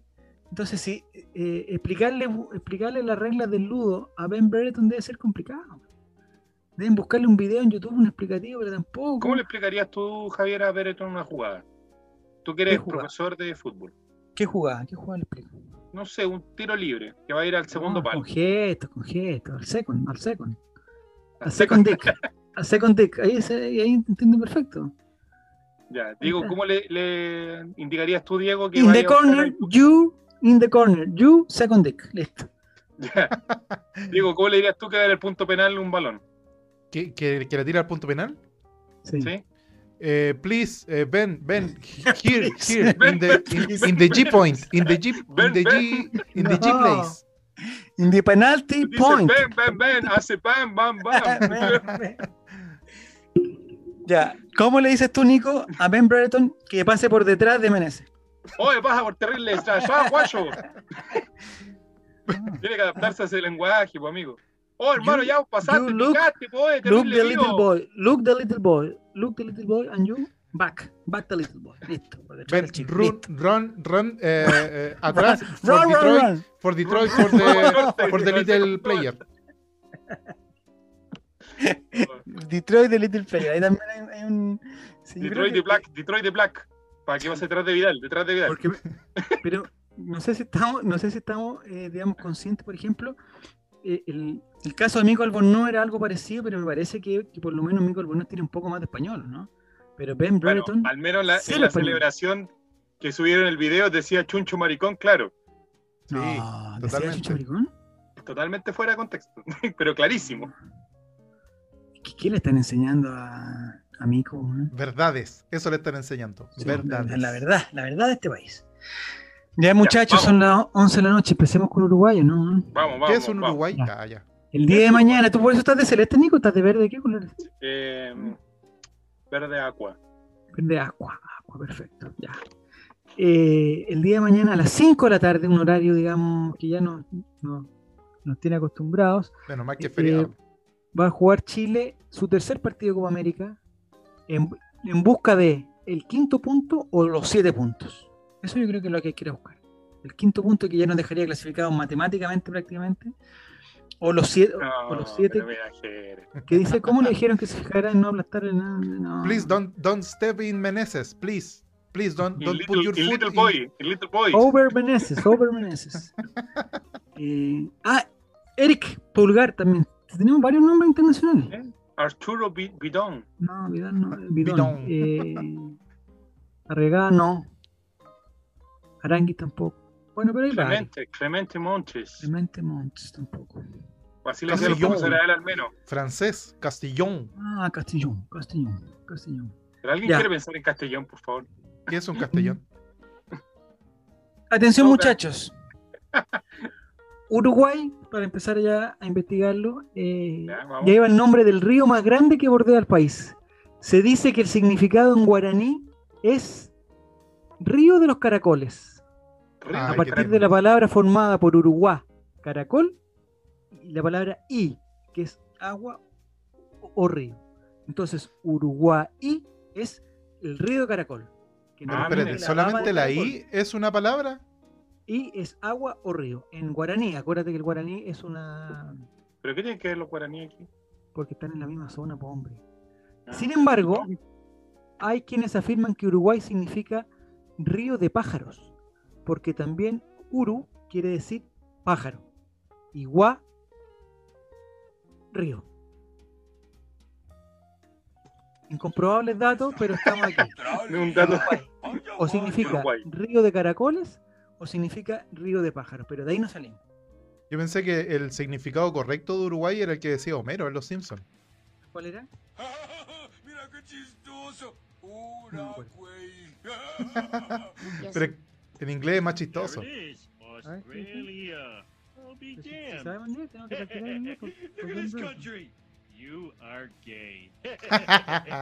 Ya, perdón. Perdón, me distraje. ¿Qué cosa? Ya vamos ahora. Que tengo otro. Siempre se ha dicho que Uruguay es un país pequeño, ¿cierto? Que, es como el, la gran mayoría considera que la República Oriental del Uruguay es un país pequeño, lo cual es cierto, teniendo en cuenta que su superficie es solamente de 176.000 kilómetros cuadrados. Pero, atención, dependiendo de la perspectiva donde se mire, esto puede ser que no sea así. Si comparamos su territorio con el de otros países, encontramos que Uruguay entra 16 veces en Argentina, 48 veces en Uruguay, 52 veces Uruguay en Uruguay. Uruguay? ¿Cómo? Uruguay en Uruguay. 52 veces dije. Pero Sí, 48 veces en Brasil, Ah, 52 veces en Estados Unidos y 11 veces en México. Sin embargo, hay muchos países que también entrarían dentro de Uruguay. Ver, Por ejemplo, los Países Bajos caben cuatro veces en Uruguay. Tan El chico. país de San Marino, si sacamos San Marino... De donde y viene lo llevamos- Pancha Merino, para que aquellos que no saben. Y lo llevamos a Uruguay, tendríamos que llevar 2.889 San Marinos para que hagan la superficie de Uruguay. Oye, pero mira el dato de Qué matemáticas. datazo tiró Matías. A ver, ¿qué dice? En ¿Qué? Chile hay 13 millones de colocolinos. Uruguay tiene un poco más de 3 millones de habitantes. Si los hinchas colocolinos quisiéramos conquistar Uruguay, cada uruguayo Bueno. tendría que pelear con 3,7 colocolinos. Y es complicado, ¿ah? No, pero no es bravo, complicado. después lo vamos a ver. Y ay, pelear con mira, Uruguay, pelear con un uruguayo, hijo. No, no Sí, creo. Imagínate un, tres, un gordo de la garra blanca, como quien suscribe, agarrándose a piña. No, eh, yo creo que invadimos Uruguay fácilmente, relator. El problema es llegar allá. Una, una misión totalmente alcanzable. Aguata Sí. pelá, tatuaje de lindo en el pecho, hasta la Chupilca coronilla de pasta base. Estamos al otro lado. Chupica al diablo. Chupilca al diablo. Sí, también es cierto. Misión alcanzable. Misión posible. Realmente. Un uruguayo por tres colocolinos, esa es la. Esa es la Claro. proporción, por 3,7 colocolinos. Ah, tres co- Entonces sería tres. O sea, tres colocolinos, ¿quién más? Y ya Menezes. Y Menezes, Colo Colo y Jan Menezes contra un Uruguay. Pero es, ve- es verdad que también el promedio de edad de Uruguay es bastante alto. Son más Es un viejitos. país, es un país que es más adulto que todos los otros países de Latinoamérica. Un dato que no, que, que lo estoy inventando, pero me parece que es real. Que no tengo cómo de, cómo de- El dato que sí tengo que es real es esta atención. A ver. Que el carnaval más largo del mundo está en Uruguay. El carnaval uruguayo es considerado como el más extenso del mundo, ya que dura 40 días. Los 40 uruguayos viven esta celebración con ¿eh? alegría y acuden en masa a todos los desfiles y actuaciones. Un dato que avala este hecho es que se venden más entradas para este evento que lo que recauda el fútbol en todo el año. Chua. Uruguay es un país de inmigrantes, lo cual se ve reflejado en su carnaval. Pero no tienen fama de ser buenos por el carrete los uruguayos. No así los hermanos peruanos, los hermanos brasileños. Pero Los ¿Me chilenos. refiere a los futbolistas o al, o al No, en general, al- al ciudadano de Uruguay no, no, no tiene fama de ser carretero. El candombe es la pieza fundamental de la fiesta. Este género proviene de la época de los esclavos africanos que utilizaban tambores como medio de comunicación y también de religión. Dice que también son muy populares las murgas uruguayas, las cuales actúan en los tablados o en el teatro de verano ubicado en la capital, Montevideo, que es la sede del carnaval más largo del mundo. O sea, tú te podrías desaparecer, evidente, simple, fácilmente 40 40 días en. Uruguay. 40. Y no onda, lo que hace mi tío lo podría hacer 40 días allá y volver como si nada. Nicolás, estamos- hoy no, Nicolás se va a ese carnaval. carnaval y aparece secuestrado por unos traficantes paraguayos dos meses después. Y no sabe cómo. Oye, el carnaval. El carnaval recauda más. recauda más que los 45 partidos del año entre Peñarol y Nacional. Oye, amigo, hay que buscar ese video después de la- del fixture eh, del fútbol uruguayo. A ver, Es lo voy muy a buscar. esa idea. Es muy buena esa idea del fixture. Parece que salió en el programa sin nombre, si no me equivoco, amigo Diego. Que fue muy chistoso. Atención, el aquí de- tengo unos datos más futboleros también. de Uruguay. Aquí tengo unos datos más futboleros de Uruguay. fútbol Uruguay, como muchos saben, fue la primera sede donde se disputó la Copa del Mundo. Así en es. 1930. ¿Cuántos años tenías tu esa- padre en esa época? No, en esa época, eh, no recuerdo, dos, 44 tres más o años. menos. en esa ocasión participaron 13 países y fueron los mismos uruguayos quienes obtuvieron el campeonato. Y se abordaron una se- estrella claramente. El Estadio Centenario en Montevideo fue construido especialmente para ese mundial. Pero espérate, ¿cuánto, encuentra- cuánto- de, de dónde eran esos 13 primeros equipos? Pero- ¿Se sabe? 13 de julio de 1930. Primer campeonato mundial de fútbol. Lo estoy buscando, estoy buscando el dato. En ¿Quién 1930 se realizó la el primer campeonato mundial de fútbol en Montevideo, Uruguay. Ahora, si es como la Copa Libertadores del 91, que no juegan equipos brasileños, por favor, déjalo de No, lado. si tiene que estar Mira. Brasil. A ver, dame. Dice, la selección chilena fue uno de los 13 equipos que tomaron parte en la cita. O sea, ya tenían un equipo eh, eliminado Vamos, porque Chile. Chile jugaba con caca en ese tiempo. Aun cuando ganaron dos de sus tres partidos contra México y Francia. Ah, no. Mira, Los Chile. nacionales no lograron avanzar a semifinales. ¿Pero cómo? Fase en que quedamos en cuartos de final. Perdimos con los argentinos. Destacó el progreso técnico. Ya, pero es que yo quería más datos. Me faltaban más datos sobre eso. Voy a seguir investigando. En, Wikipedia están todos los datos. los países? ¿Cuáles fueron realmente los países? Ya, lo busco yo, digo. no, sí, papi, tengo un internet del otro, de otro mundo. Fue la primera edición de la Copa del Mundo entre el 13 y el 30 de julio, o sea, duró dos semanas nomás. ¿Cuánto dura actualmente? ¿Un mes? un mes. 28, entre 28 y 29 días, porque empieza un viernes terminando 20 30 días más. Mira, estuvo eh, sede, equipo participante, acá está. Uruguay, organizador. Países americanos. Argentina, Brasil, Bolivia, ah, Brasil cualquiera. Chile, Estados Unidos, México, Paraguay y Perú. O sea, la mitad eran puros latinos. eran Copa América, digamos. Eran siete países sudamericanos. Eh, lo que pasa es que había una crisis económica en las Europas. Y, cómo y había muchos que de Europa, había muchos que se excusaron. Lo que pasa es que fue justo después de la crisis del 29, la Gran Depresión del año 1929. Entonces, claro, en, Europa estaban comiendo caca junto con Estados Unidos. Eh, y los europeos se excusaron de que no podían venir. Pero sí vinieron. Se la ingenió, sí vinieron Francia, Bélgica, Yugoslavia y Rumania. O sea, equipos de tercer, cuarto orden en ese tiempo. O sea, esa estrella, la primera estrella de Uruguay. Es de mentira. Mm. Es de mentira. Mm, no, cuestionémoslo. Respetémoslo, respetémoslo. No, pero amigo. Chile hubiese agarrado un partido, dos partidos buenos, uno bueno, hubiese sido bueno por carrete, hubiese chocado su carreta y hubiésemos ganado ese mundial. Una Copa América con invitados, exactamente. Ya, pues y lo otro. Y... ¿Quieres solamente esos cuatro europeos y todos los otros nacionales? ¿Y todos los demás latinos? Americano, americano. ¿Y ningún país africano? No. No, pues en esa época todavía no se descubría los países africanos. hombre, si está África, sí existía. Y, me parece que, que, algún país africano tiene que estar un poco más cerca de. Sudáfrica. No, por ahí abajo no, pero. Madagascar. Mira, nosotros, Chile estuvo en el grupo 1. No tenía letra. Grupo 1 estaba Argentina. ¿Pero ¿Cómo hacían para hacer tres equipos? ¿Cuándo hacían los grupos? Por eso, el grupo 1 donde estaba Chile eran cuatro. Argentina, Chile, Francia y México. Y oh, todos los otros grupos eran tres nomás. ¿Cachai? Ah, ese era el grupo de la muerte. Claro, pues mira. Grupo 2, Bolivia, Brasil, Yugoslavia. O sea, los brasileños se tienen que ah. haber hecho una, una con, los bolivianos y los yugoslavos. Ellos organizaron el sorteo. Pues, Claramente. En el grupo 3, Perú, Rumania, Uruguay. Grupo 4, ah, Bélgica, Estados Unidos, Paraguay cualquier amigo, cualquiera gana una Copa América, o sea, cualquiera gana un mundial si tiene esa facilidad. Sí, ¿para qué va a mandar con cosas? ¿Cuál fue el segundo mundial que supuestamente ganaron estos señores? Pero no, pues en Brasil, como supuestamente, ahí, ahí sí que lo dieron con todo. El, Brasil, ahí te, lo, te, la compro. El Maracaná, ese, ese vale por dos, ya ahí está. Ya, ¿En qué año fue eso? ¿En qué año fue eso? 50. 1950.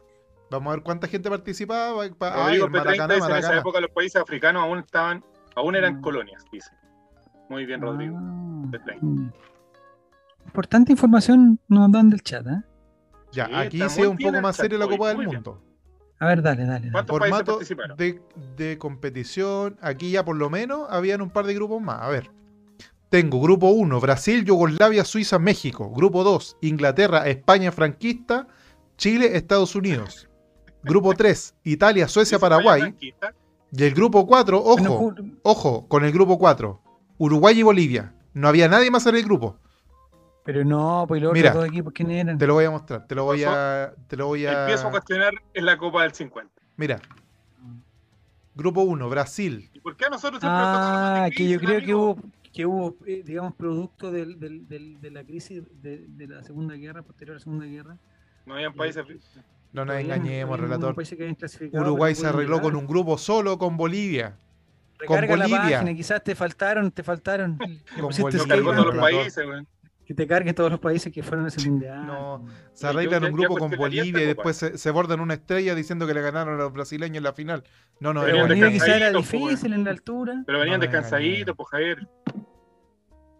Si tú tienes tres semanas para preparar un, un partido con Brasil, ¿Pero quién clasificaba? El, primero de cada grupo y eso iba a una semifinal al tiro. Formato de competición. La FIFA aceptó cambiar todo el formato de competición en 1947 a petición de Brasil. En vez de jugar una fase eliminatoria como en las dos.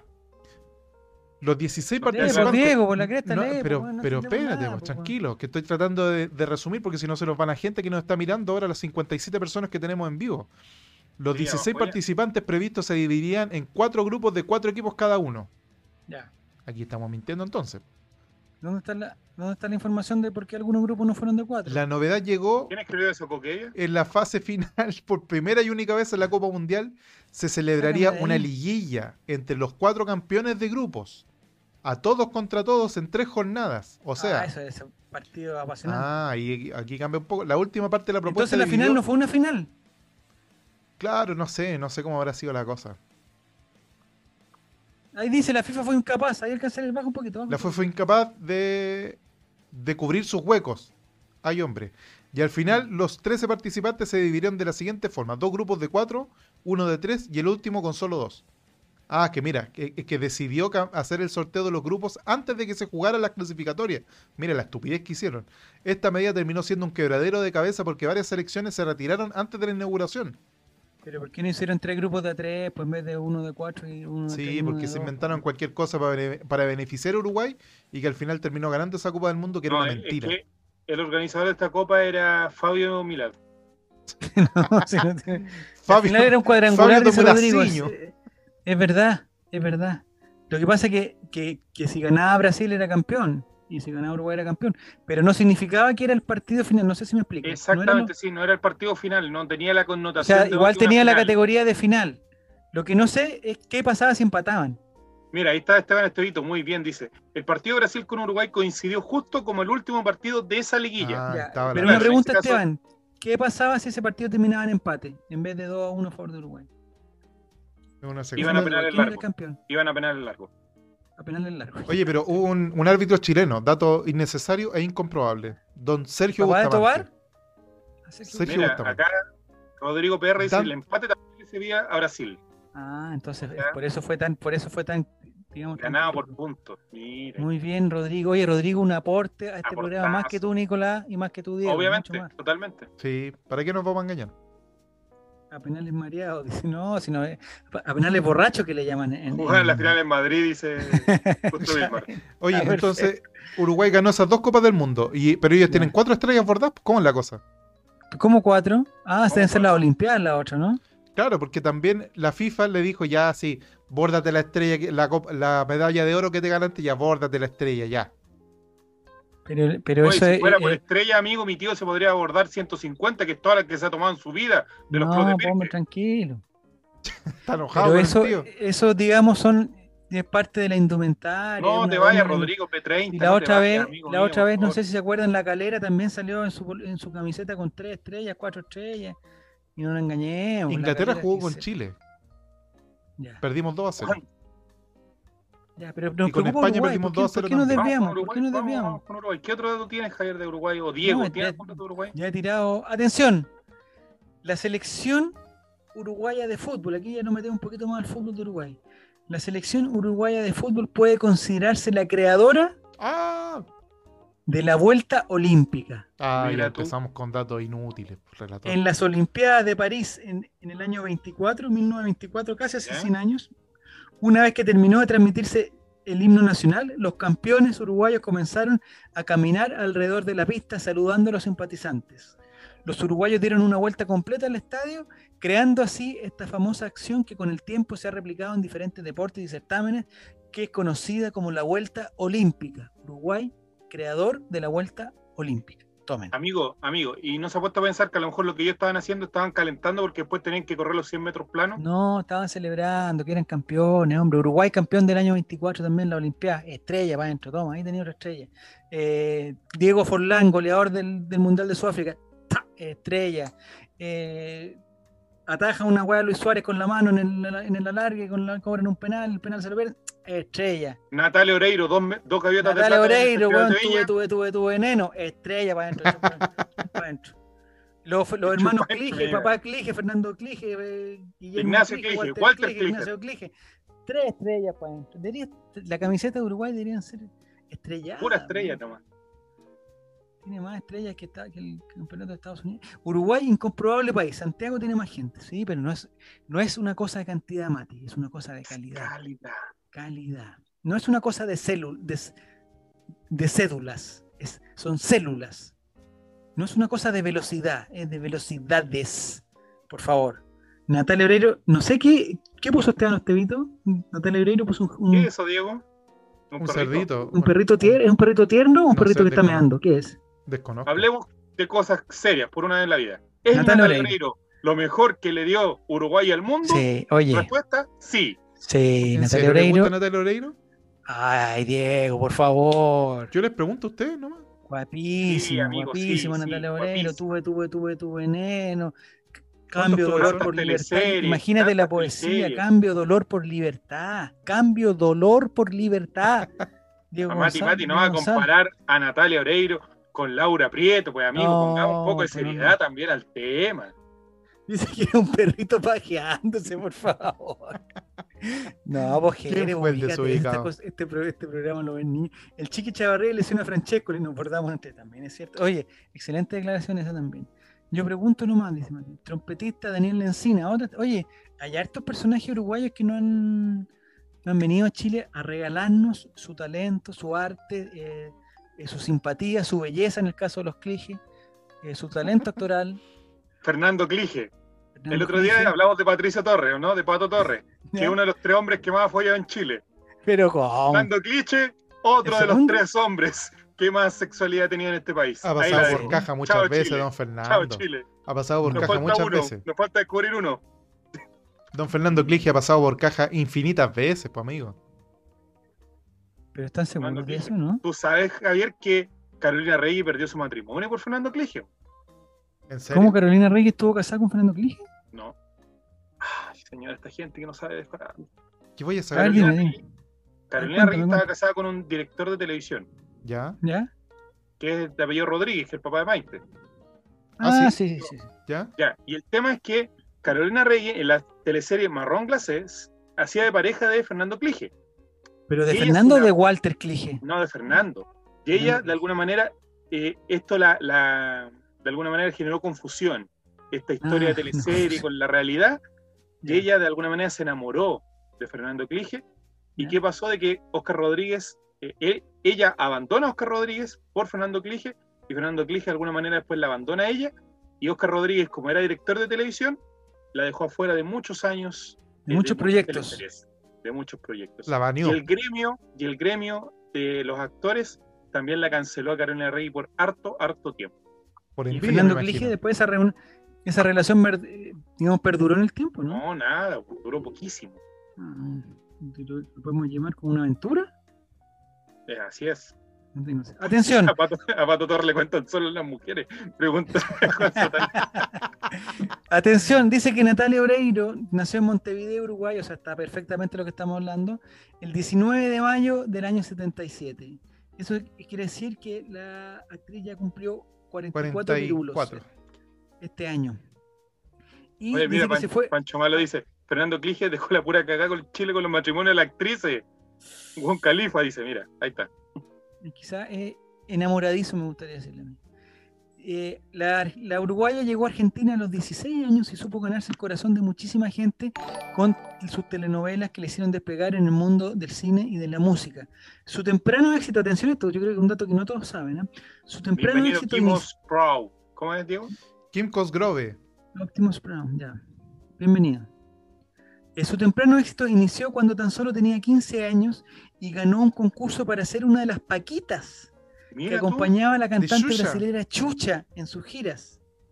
Los trabajos en la televisión argentina comenzaron con Inconquistable Corazón, una teleserie, y siguieron con éxitos como 90, 60, 90, Ricos y Famosos y la destacada Muñeca Brava. Qué linda oh, teleserie, Muñeca linda teleserie, Que interpretó junto a Facundo Arana y que triunfó en países como Chile. Chile, sí. Muy Israel, República Checa y Rusia, donde se ganó un amor especial. Ahí empezó el affair entre Natalia Oreiro y Rusia. Dice que Natalia trasladó luego su carrera al mundo de la música con cuatro álbumes publicados que también tuvieron gran repercusión. Uno de ellos de la película Gilda, no me arrepiento de este amor. Saludamos a Seba Castillo 05, que según el Cabrín Colocolino también. Oh, también. Bienvenido. Empezamos a hablar de Natalia Oreiro y explotó esto. Explotó esto. Dice que también es dueña de una marca indumentaria, Oreiros, conductora y comprometida con causas sociales. Natalia Oreiro está en pareja desde ese año con el líder de Divididos, Ricardo Moyo, con quien tiene un hijo de nueve años que se llama Merlín Atahualpa. digamos que los nombres no son, eh, la combinación no es muy adecuada. Merlín Atahualpa Moyo. Mm. Mm, me parece que lo podrían haber pensado mejor. Su carrera pasó eh, por la gran pantalla también. Su primera incursión fue con Guillermo Franchella en Un argentino en Nueva York. O sea, también es, una mujer de cine. ¿Y en qué año viene el Festival de Viña, Javier? ¿2001? Eh, el, el, año que fui yo, no me acuerdo fue. Fue cuando estuvo Ricardo Arjona y La Ley. No, no recuerdo cuándo fue. Eh, eh, el amor por los rusos de Natalia comenzó con el éxito de Muñeca Brava en el país euroasiático. La actriz incluso firmó una miniserie rusa en 2005 llamada Al ritmo del tango. ¿Tuviste esa teleserie, Diego, Muñeca Brava o no? No. Te la perdiste. La perdí. Está en YouTube, amigo. Búsquela. Está disponible en Amazon, Muñeca Brava. Atención, mira. ¿Sí? Me desayuno con la noticia. Quienes quieran revivir la novela junto a Facundo Arana de, Natalia Oreiro, que lanzó al estrellato, pueden hacerlo por completo en el catálogo de Amazon Prime Video. La historia se centra en el amor que surge entre una mujer que quedó huérfana al nacer y que trabaja como mucama en la casa de un hombre rico, convirtiéndose en una difícil relación amorosa por diferencias sociales. Al final se parece que son hermanos, pero no son hermanos. Spoiler. Pero ya me contó el final, amigo. Javier, contaste el final. Eso pasa con el capítulo 200, pues, amigo. Puedes ver Muñeca Brava sin volumen, compadre, da lo mismo. pero, amigo, ¿qué quiere hacer con Muñeca Brava? es, es, entendible. es entendible. ¿Muñeca Brava de qué año es? Ni me acuerdo. Oye, pero está el capítulo 1 en YouTube. Sí, pues sí, yo te dije. Pero, amigo, bueno, voy a dar un dato malo yo.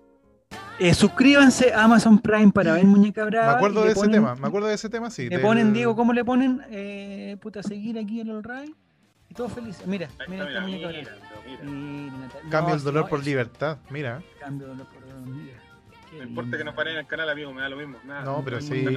¿Qué va a venir Telefe a darnos jugo? brava, dice, no, tampoco. Amigo, nada, lo mismo. Miren las palomas, miren la. El Negra tenía la muñeca brava y se justo Vilmar. Los ojitos de piscina que tiene muñeca brava, Natalia Oreiro, Uruguaya, triunfando en Argentina triunfando en Rusia, causas sociales, cantante, eh, excelente jugador, amigo, no persona. Ha envejecido excelentemente bien. Oye, tiene, hay un comercial, Diego, que no sé si lo tienes por ahí, un a ver, de jeans, Oreiros. Oreiros, es una marca de ropa que se llama Oreiros. Le hacemos publicidad gratis, no tenemos ningún problema en este canal. Ningún problema en hacerle Sí, yo podría usar esos jeans. jeans. Ya, ya muchachos, por mi parte agradecido por la info. Me voy al sobre. Mañana eh, no, bueno, Oye, pero espérate, ¿esto es pornografía, por relator? No, no, no. Esto es ¿Por qué está desnudo? Está mostrando, está desnudo. Está mostrando su jeans, 44 pirulos tiene ella, 44. 44 amigo, está promocionando sus jeans. Hay una canción de Natalia Oreiro que la ocuparon para un mundial. No, Mati, esa es, es, es una canción de Shakira. Waka Waka se llama. Nosotros te confundiste. te confundiste, Mati. Estás totalmente confundido. Bueno. Ya. Natalia Oreiro de las cosas buenas de las cosas Uruguay vino al Festival de Viña. Vino al Festival de Viña. De jurado. Y también, digamos, salió a, cantar, pero, pero solamente con jurado, no hizo un espectáculo. Se quedó Pancho Malo, ¿viste? Después de ver los videos. ¿Cómo que no hizo? ¿Cómo que no hizo un espectáculo, relator? ¿Y qué hace Bodanovich acá? Ahí está, mira, mira, mira. Ahí estaba yo, ese día estuve yo. Eh, yo te lo mandé ayer, 2002 era, ¿viste? Ya está. Nos va a llegar Canal 13, sí, se lo avisa al tiro, en YouTube. Va a dar ah, no, no, no, no, no. Yo no vi cantar a Tablero, yo la vi de jurado. Yo vi cantar a Ricardo Arjona. Pero ahí va a contar, mira. en cualquier momento. Cuando empiece la pongo, porque si no. No, si lo van a cortar, no. Pero un vestido rojo, me imagino, ¿no? Un vestido rojo. No, anda de cuero. Ah, no. Canta como el ajo, sí, ¿para qué le voy a decir una cosa por otra? Hace 20 años, tenía 44 horas, 24 añitos, 24 pirulos nomás. Canta como el ajo, mi amigo, ¿para qué le voy a decir una cosa por otra? Qué falta ya, amigo, ya. Saque eso, por favor. Que... Si lo van a cortar, ¿no? Búsquenlo en YouTube después, canta como el ajo. ¿Para qué mandar no, Ella inauguró los piscinas. ¡Ah! Bien, Esteban. San Petersburgo estuvo. Muy bien, Esteban. Natalia Oreiro, reina del Festival de Viña, no solamente, digamos, invitada ni jurada, reina, del Festival de Viña. Reina, y según el dato que nos presenta Esteban, inauguró los piscinazos, inauguró la costumbre de los piscinazos, que después no supo seguir, eh, digamos, Celia Cruz, que creo que no se tiró, que es la única reina que no se ha tirado, eh, digamos, piscinazo. Buena, no, pues Pancho Malo, por favor, más respeto. Estamos hablando de las cosas buenas de Uruguay. Sí, Uruguay. ¿Tú tienes más información de Uruguay, Nicolás? Sí, no sé si. vamos a pensar en el partido le tiro, un, le tiro un, melón al amigo Diego ahí, pero. Eh, tú mencionaste algo de los clijes. Y lo mencionaba un poco la pasada, amigo. de hecho, la pasita lo, mencionó por ahí. Justo me llegó la canción de, de mm, del Mundial de Rusia. ¿De Rusia? Sí. Ay, Natalia Oreiro está muy relacionada con, Rusia. A ver. Pero es que, pucha, a ver cómo lo, cómo lo hacemos, porque capaz que llegue Warner a darnos juego después. Ah, no, entonces no, amigo, no, mejor no. Pero ahí está. Ya, pero cántala tú, Diego, cántala tú. Te dejo un. un eh, como una preview. Pero no, no se sabe que Natalia Oreiro todavía. No, a lo mejor es mentira. Dicen que es Natalia Oreiro, pero no es nada, porque en ningún momento, en ningún momento se le ve la cara. Pero ella tiene mucha relación con Rusia, mucha relación, porque es un éxito Muñeca Brava en Rusia. Que no sé cómo se dirá Muñeca Brava en ruso. Eh, ¿Muñeca rusa? No, no sé. Ya, entonces. ¿Qué pasó con los Clige? Eh, Yo tengo más información. Ah, de los Clige, entonces, Nicolás, ¿qué tenían que claro, los Clige?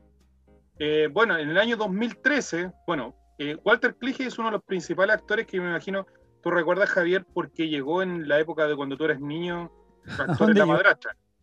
La Madrastra. En la Madrastra. ¿Te acuerdas de esa teleserie, me imagino? Pucha, es que no, no, esa época ya tenía que estar trabajando ya. En el año 1981, ya estaba trabajando, dice, se exhibió en las primeras teleseries exportables del país, La Madrastra. Nadie imaginó que el galán de entonces, el uruguayo Walter Clige. ¿Cuántos años tenía en ese momento Walter Clige? Me, matas, pero yo creo que tenía unos 40, 40 años. Se quedaría compartir su talento y descendencia en nuestro país, incluso en la publicidad. ¿ya? Han pasado tres décadas y el actor no solamente permaneció en Chile, sino que participó en más de 30 series nacionales, producciones teatrales y actividades varias. Su descendencia también llegó a romper corazones en la televisión y el teatro y ahora también en la, en la publicidad.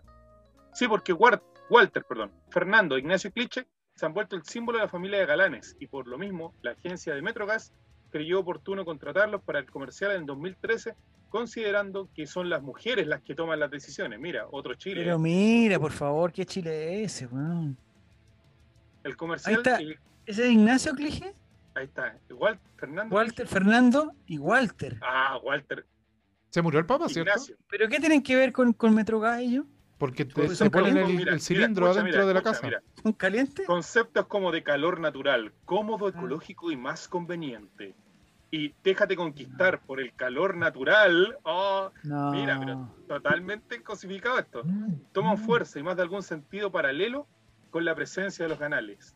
¿Paralelo al de Jingo no? Pero en términos personales, más favorecido ha sido el nieto, que ha reforzado el resultado en eh, el entonces programa Mi Nombre Es, en el cual fue uno de los finalistas invitando a Elvis Presley. Ignacio, Ignacio ¿Ignacio Clige es Elvis Presley? Así es, amigo. Igual se parece un poco, ¿eh? Mira, Fernando. En la patilla nomás. Fernando, alias el Pringa Loca. Esa mirada, esa mirada matadora. Oh, esa mirada, amigo. ¿Te hace dudar, Nicolás? ¿De qué forma llegaba el, Total, mira esa mirada, mira esa mirada. Pues, Oye, se va a comer la manzana. no. Oh, oh. ¿De qué forma, de qué forma ingresa el gas el suministro a, esa, mira, esos hogares. Mira, mira, mira deja temblando las, las bombachas de la señora. Con una pura guillada de ojo, amigo. Mira, mira, mira, mira, mira besito, besito en, mira, en el dedito. hazlo tú, mira. Haz ese tú. No tiene ningún efecto, lo hace él. Es letal, es letal frente al marco, letal. Totalmente. Ya. Oye, eh, esa es la información que yo tenía de los. Esto me acuerda del pollo fuente, no sé por qué me recuerda como el pollo fuente, eso, como, como esa época, ¿no? Walter tiene 94 años, dice Pancho Malo, y está viviendo en Montevideo. Y tiene tres minas para atenderlo. Dato real. ¿Esa información, Pancho, está confirmado? Totalmente confirmado. Hace tres minutos dijiste que te iba a costar y ahora estás tirando información. No sabemos si eres tú, eres un importor. ¿Y, por qué ella está cortando un bonsai y corta como 10 años de crecimiento del bonsai? Porque Fernando Clige le cerró el ojo. Y esas veteranas que entre las tres hacen, weón, 700 años, po. Como tirita, mira. Bueno, tirita, pues, digamos, producto de la maldita enfermedad, pero no sé si están preocupados por, eh, por Walter. Entre los tres. Y si te, si te, si te obligara, Nicolás, a ti a, a, sostener una relación con uno de los Clige, ¿con cuál sería? con Ignacio, totalmente. Ignacio Clige, sí. Sí, porque el otro ya, la, de tenerla a punto a caerse, pues, amigo. Sí. A ver, ¿qué edad tiene Fernando actualmente? Con la media mina tiraron que no. Eh, Fernando, Fernando ¿cuánto es? Es del año 54. ¿Fernando? Fernando. Anda por ahí contigo, Javier. No, pero mira, puede no, ser el 54. no se ve tan demacrado últimamente, ¿ah? No, no puede ser. El... Relator, no, ah, Fernando, estaba pensando en el chico. Estuvo, eh, Fernando ¿Estabas pensando con qué? Estaba pensando en, el, en Ignacio, el pequeño. Uh, nos llegó una foto, un hosteo, alarma de hosteo, que no alcanzo a leer. Diego, dale. Que no alcanzo a leer. Así que lo voy, muchas gracias por el host. Muchas gracias por el lo, lo agradezco inmediatamente, tranquilo. Mira, ahí está la foto de Fernando Clige con Carolina Rey, mamá de Maite Rodríguez. Todo, o sea, nosotros estamos hablando de fútbol. El afer que tuvo con Fernando Clige. ¿Te dan cuenta no? Que lo que yo dije era... De repente te metes en qué dice? En un tete. De repente te metes en un. ¿A qué se refiere el concepto tete? Y que estamos eh, viendo información de Radio Agricultura también por Desconozco. González criticábamos al gremio y de un día para otro pasamos a ver información de Radio Agricultura. donde dice que la actriz Carolina ah, se convirtió en no sé qué cosa eh, conversó en el espacio de Francisca García Budebro llamado Francamente, el cual es transmitido a través de las redes sociales de Canal 3. En este contexto, la intérprete nacional se refirió a la FER que tuvo con el también actor Fernando Clige en medio de las grabaciones de la producción Marrón Glacé. No sabemos si Marrón Glacé 1 o Marrón Glacé 2. Si tú me preguntaras, yo de qué me arrepiento en la vida, fue de ese momento, no haberle dado la importancia que tenía mi matrimonio, mis hijos. No. ¿Arrepentimiento entonces? Desde Álvaro Salas que no había tanto arrepentimiento. ¿ah? ¿Y tú, Javier, con cuál de los tres clijes tendría una relación con Walter? Walter. Walter. Pero la experiencia. Búscate una foto como hasta ahora, amigo. La experiencia, no importa, 94 años su mejor momento, atendido por tres mujeres, dice ahí. No, pero Walter está aquí en Chile, amigo, si se radicó hace tanto tiempo ya. Walter dice que está No se ve tan bien, relator, ¿qué quieres que te diga? No está en su mejor momento. No está en su mejor momento. Sí, pero, pero espérate, eh, Amigo, mira esa cara de. Una buena, una buena conversación, un buen café. Amigo, mira lo que es eso. Un buen mate. Amigo, 94 años, ¿quién puede llegar bien a esa edad? Pues también. No, está guapísimo, está guapísimo. Está bien, ya. Ya. ¿Algún otro dato que tenga Javier respecto al Uruguay? Para que Diego no nos rete después digan. Yo tengo muchísimos. Eh, aquí tengo algunas cosas que, no sabían, que no se saben de, de Suárez, de Luis Suárez. A ver. Pero se les voy a tirar un, así como una cosa rápida. Digamos, tuvo una, infancia difícil. Digamos que él y sus seis hermanos y su madre fueron abandonados por su padre muy temprana y lo que hizo es estar en una escasa situación económica y tuvo que comenzar a trabajar y enfocó todo su objetivo en el fútbol. Reconoció haber vivido épocas difíciles, pero también confesó que su esposa Sofía siempre lo ayudó a salir adelante. Los ídolos de Luis Suárez, atención, aquí algunos nos conocen. Álvaro Recoba, excelente delantero uruguayo. Gabriel Batistuta, delantero argentino. Y los brasileros Ronaldo y Rivaldo. Ahí está inspirado. Atención, Luis Suárez conoció a su esposa Sofía Balbi a los 15 años de edad cuando ella tenía tan solo 13. Rápidamente se enamoraron y entablaron un romance adolescente. Lamentablemente la familia de Sofía tuvo que partir a Barcelona, España, por problemas económicos. A pesar de ello, el jugador prometió que algún día sería un gran futbolista y que iría a buscarla.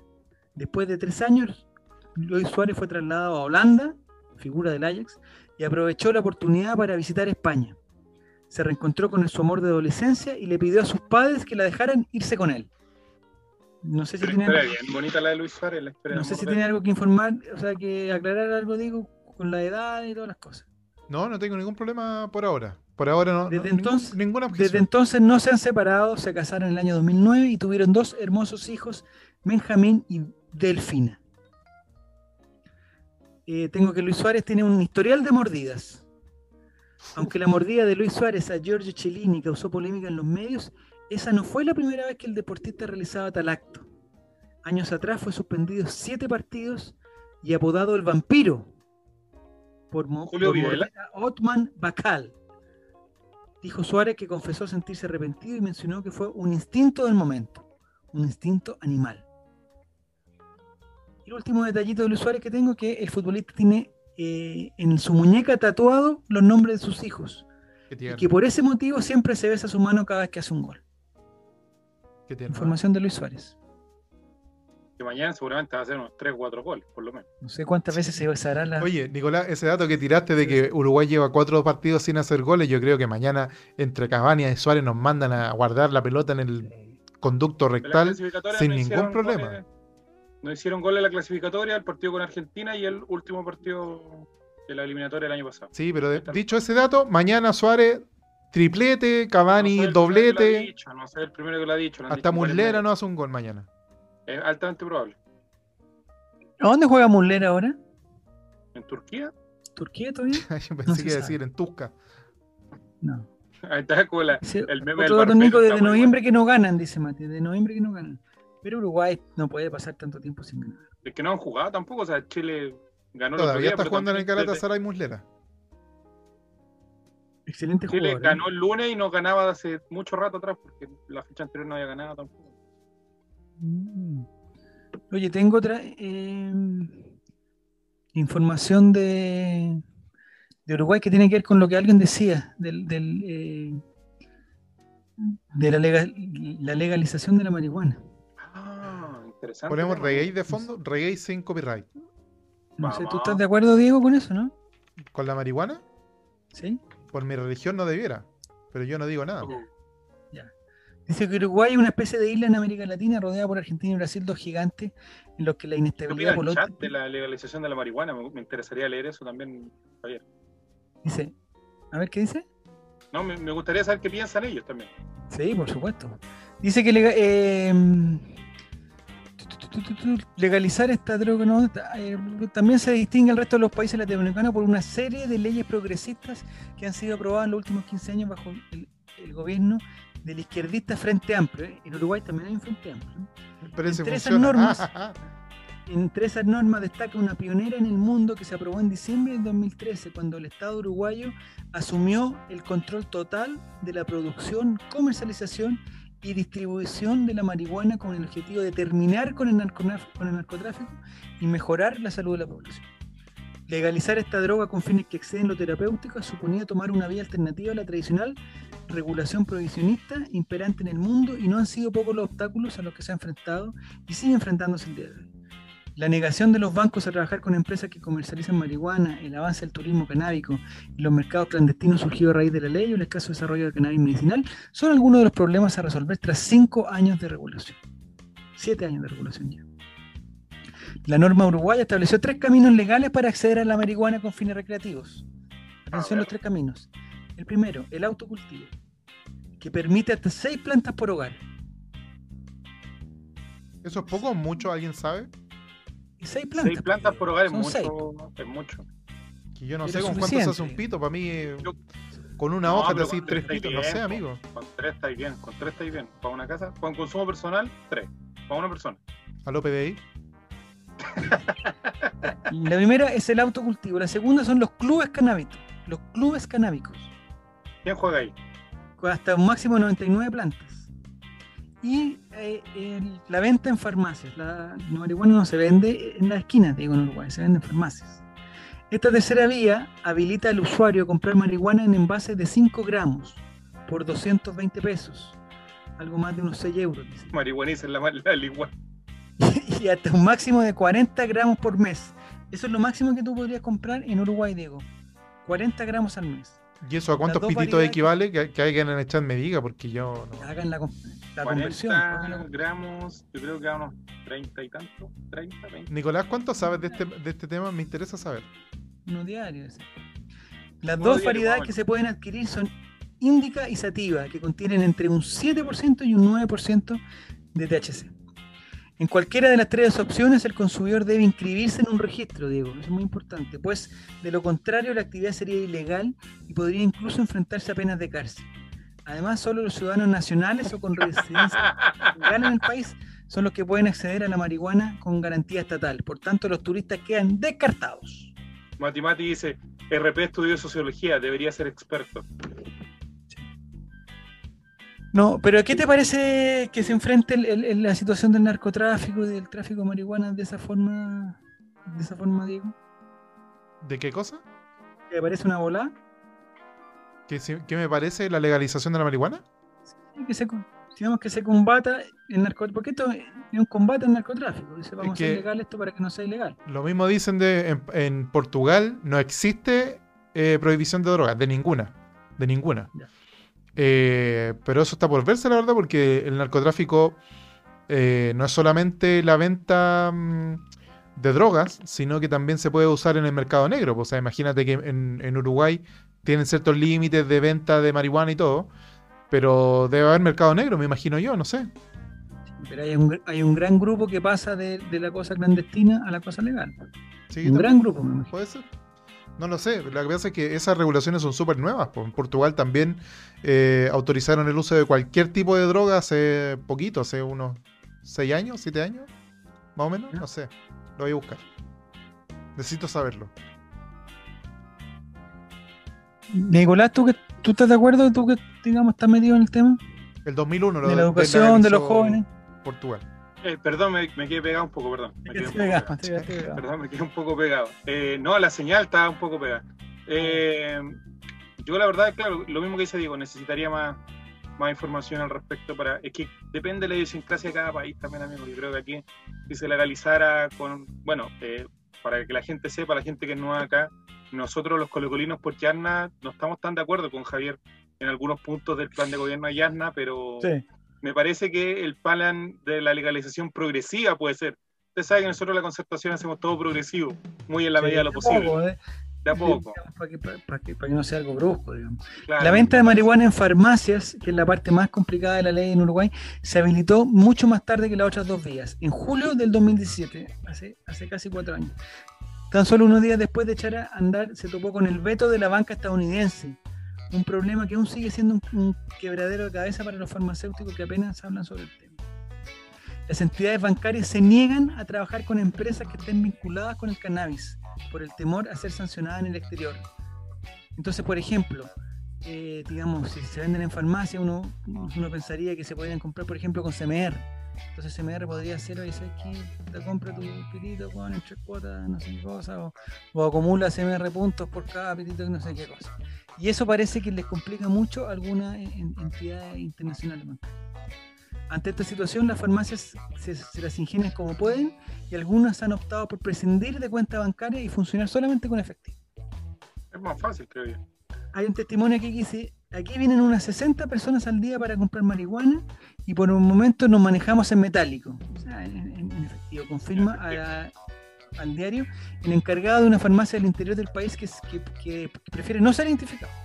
De las más de mil farmacias que existen en Uruguay, tan solo 16 venden marihuana, tampoco que se vendan en cada esquina. Siete de ellas están ubicadas en Montevideo y el resto se sitúa en ocho departamentos del total de 19 que tiene el territorio. Por lo que muchos usuarios del interior deben recorrer hasta más de 100 kilómetros para adquirir la, caníbal, la cannabis legal. La, caníbal, la cannabis legal. Qué dice Esteban, si aquí existiera eso, compraría el. Ah, Compraría el máximo disponible por mes y lo revendería a los angurri que se quedan cortos con sus dosis. Mira, o sea, quiere hacer un negocio, Esteban. negocio, Ahí está el problema. Y hasta el dato. Un emprendedor, dice un emprendedor. ¿Qué dato de, Portugal? Javier, Javier, te doy un datazo así a la rápida. Cote López, el segundo semestre, va a tener un programa de emprendedor en Canal 13, un estelar. Uy, me lo vieron sin falta. Sí, señor. Y digamos, ¿cuál es el, el, Ah, Cote López Mago Jiménez, estaba pensando en la mamita del Flow. Ah, Cote López. Y ella que tiene emprendimiento de algo de ropa, de zapatos, sí, algo de ropa. Entonces el programa es como que tú presentas tu pyme y el premio es que te la equipan y con premio y dinero y toda la cuestión. ¿Y de dónde saca la plata el Mago Jiménez? no, pues Canal 13, de Don Andrónico. Ah, Canal 13. Oye, excelente jugador, excelente persona Mago Jiménez. Que no sé, ¿no está llamado a la selección o sí? No. No, no, no está llamado a la selección. ¿Y por qué no está llamado, güey? Bueno, no sé, pregúntale. Prefirieron una regada. El Cote López tiene una línea de maquillaje, ¿no? Claramente. Se llama El Rey León. No. Pero, Cote. Ah, sé que se me confunde Cote López. Ah, Cote López es la madre de los trillizos. De los trillizos. La Cote López es la señora de, del mago Jiménez. Sí, pero no del otro mago. Daniel Arangui es la señora del mago Valdivia. De aquí, pero si acá en Chile vendieran la canal. Javier, Pamela Díaz ya no es señora Manuel Neira por si acaso. ¿Pamela Díaz? Sí, ya no es señora Manuel Pero pueden volver, pueden volver. amigo. Y esa relación está quebradísima. Manuel Neira. No, me parece que Otro adicto acceso, al acceso. ¿Sí? Sí, Ah, no tenía idea de eso. ¿La Pamela Díaz sigue con Jean-Philippe Creton? No. ¿Sí? Sí, sí. ¿Y el programa que hacen en, en, el Canal 11 sigue? No. No, se terminó con la pandemia. Terminó con la pandemia.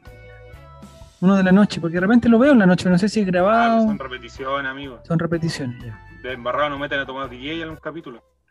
Sí, no, el otro día vi a, a Willy Sabor. Murió por el terremoto. pensé que era grabado, porque, porque Willy Sabor creo que. Murió por el terremoto. Murió, ¿no? Por el terremoto. Sí, el, terremoto. el guapo Jean-Philippe dice, sí, guapísimo. Guapísimo. No, y, y talentosísimo, talentosísimo. Mucho talento ahí. Ya. ¿Alguna otra información tenemos de Uruguay, no? Sí, yo tenía un video, pero no sé, Diego, si me, me decía que... Es que se puede ver, pero no lo van a escuchar ustedes y el relator se va a enojar. Ah, no. Entonces no. ¿Por qué? ¿Porque dice palabras cochinas? 15. No, muy largo. No, muy largo ya. Muy largo. ¿Pero qué se le da? ¿Lo puede actuar, por pues, Nico? No, eran polémicas de periodistas en Uruguay. Ah. Uno, por ejemplo, un uruguayo que está atrás, eh, está atrás un Nacional Peñarol y le empiezan a insultar, le gritan cosas, haciendo su trabajo y de repente tiene el micrófono en la mano y dice, eh, espera un momento, y, tira el micrófono así y se va como a pelear. Se ve, gracioso en el momento. Hay que verlo, hay que verlo para reírse. Hay que, verlo para reírse. Hay que, tuvo que estar... Oye, Diego. Ah. Eh, ¿Sabes? Te voy a mandar un link. ¿ya? Lo que pasa es el link donde yo estaba sacando la información de la cosa de la marihuana. Lo que pasa es que no me había fijado que hay una foto que no me había cargado, pero ahora que, me conecté bien a internet se cargó la foto. ¿Ya? Ahí la mandé. Eh, y me parece, me parece que hay un jugador chileno que sale ahí, A ver. un jugador chileno que está como con Redlocks. ¿Redlocks? ¿Cómo se llaman? Dreadlocks. Dreadlocks. Eh, es, un, es una noticia del diario.es que está hablando del experimento que está haciendo Uruguay, lo que estamos hablando recién. Eh, el cannabis que se comercializa en Uruguay de forma ilegal procede principalmente de Paraguay. No sé ah, por qué la palabra ilegal y Paraguay están siempre juntos. El mayor productor de marihuana en Sudamérica. Se trata de productos de baja calidad que incluye semillas, ramas y hojas y que al estar prensado y no secarse bien suele tener hongos. El llamado prensado paraguayo sigue siendo la única opción para los consumidores que tienen menos recursos económicos, ya que 25 gramos cuestan aproximadamente 500 pesos. Eh, uruguayo, ¿no? ¿Tú dices esta persona que está acá? No la estoy viendo. Hay una foto, esa. ¿Y quién es esta persona? Marcelo, Díaz? es Marcelo Díaz. A ver, a ver, a ver. El mismísimo. Es Marcelo Díaz. Aclarar, aclarar. Por el tatuaje me parece que es Marcelo Díaz. El mismísimo Marcelo Díaz. ¿Viste? ¿Y qué estás sapeando allá? ya. Sí, igual. Te dije, relator, que ya vamos a tener que empezar a decirle que sí, relator, sí. No, pero de verdad era. no, la otra vez les tiré a alguien que se parecía a Bartichotto y me dijeron que no y después me encontraron Sí, sí, tenía un aire, pero sí, este, tenía un aire. Pero este es Marcelo Díaz, pues, ¿no? Sí, sí, el mismísimo. Sáquenle, mire, pónganle la manito aquí arriba del pelo para taparle el pelo. Es Marcelo Díaz. sí, el mismísimo. Alarma de sapo. Mira cómo se llena. ¿Viste? El chat era. Sí, está bien. Yo no sabía que Marcelo Díaz era, era un nacido consumidor de marihuana. ¿De marihuana? La marihuana sale en los exámenes de los antidoping, sí, me imagino que tiene que salir, ¿no? De día. No sé. Yo creo que sí. Sí. no sé si alguien Se parece al Villanueva, el Beckham chileno. ¡Qué nefasto! Ah, el comentarista de ESPN ahora. Qué nefasto Villanueva. No, pero se parece mucho a Marcelo Díaz. Manden la página para sacar la foto, dice. Ya lo voy a mandar. Se parece a Matías Vidangosi también. también se parece a Vidangosi. Oye, Matías Vidangosi tuvo un, Quiere volver a colocar. Hay jugadores chilenos que estén en la Liga Uruguaya, me parece que el chico, pero parece que volvió, el que estaba en Uruguay. Allende, Allende, el amigo de Tomás 14. Ah, el, nieto de Coco, ¿o no? De la película Coco. Miguel. Allendito, sí, ya, Allende. No, pero estaba un gallo Díaz, ¿no? No, no, no es Díaz, eh, un gallo Bravo que también jugaba en Uruguay y que ahora llegó a un equipo chileno, no, me acuerdo dónde llegó. Cristian Bravo. Cristian Bravo, sí, ¿no Sí, ahora está en Everton. Ya. ¿Y uruguayos que hayan jugado en Chile? Arbiza. Antes lo dijeron varios ahí. Malrechaufe. Cristian Bravo, Matías, ahí está muy bien. Malrechaufe, uruguayo, sí. Bravo jugaba en Peñarol, en Everton. ¿Cómo se llama este estúpido que jugaba en la U? Que era lateral Corujo. Oh, Corujo. Corujo seleccionado nacional. Muy bien, la Muralla Castillo. Scotty. Oye, Corujo, uno de los jugadores de la U que me hubiese gustado que se juegan Colo Colo. Lo reconozco hoy. ¿Y era bueno Corujo?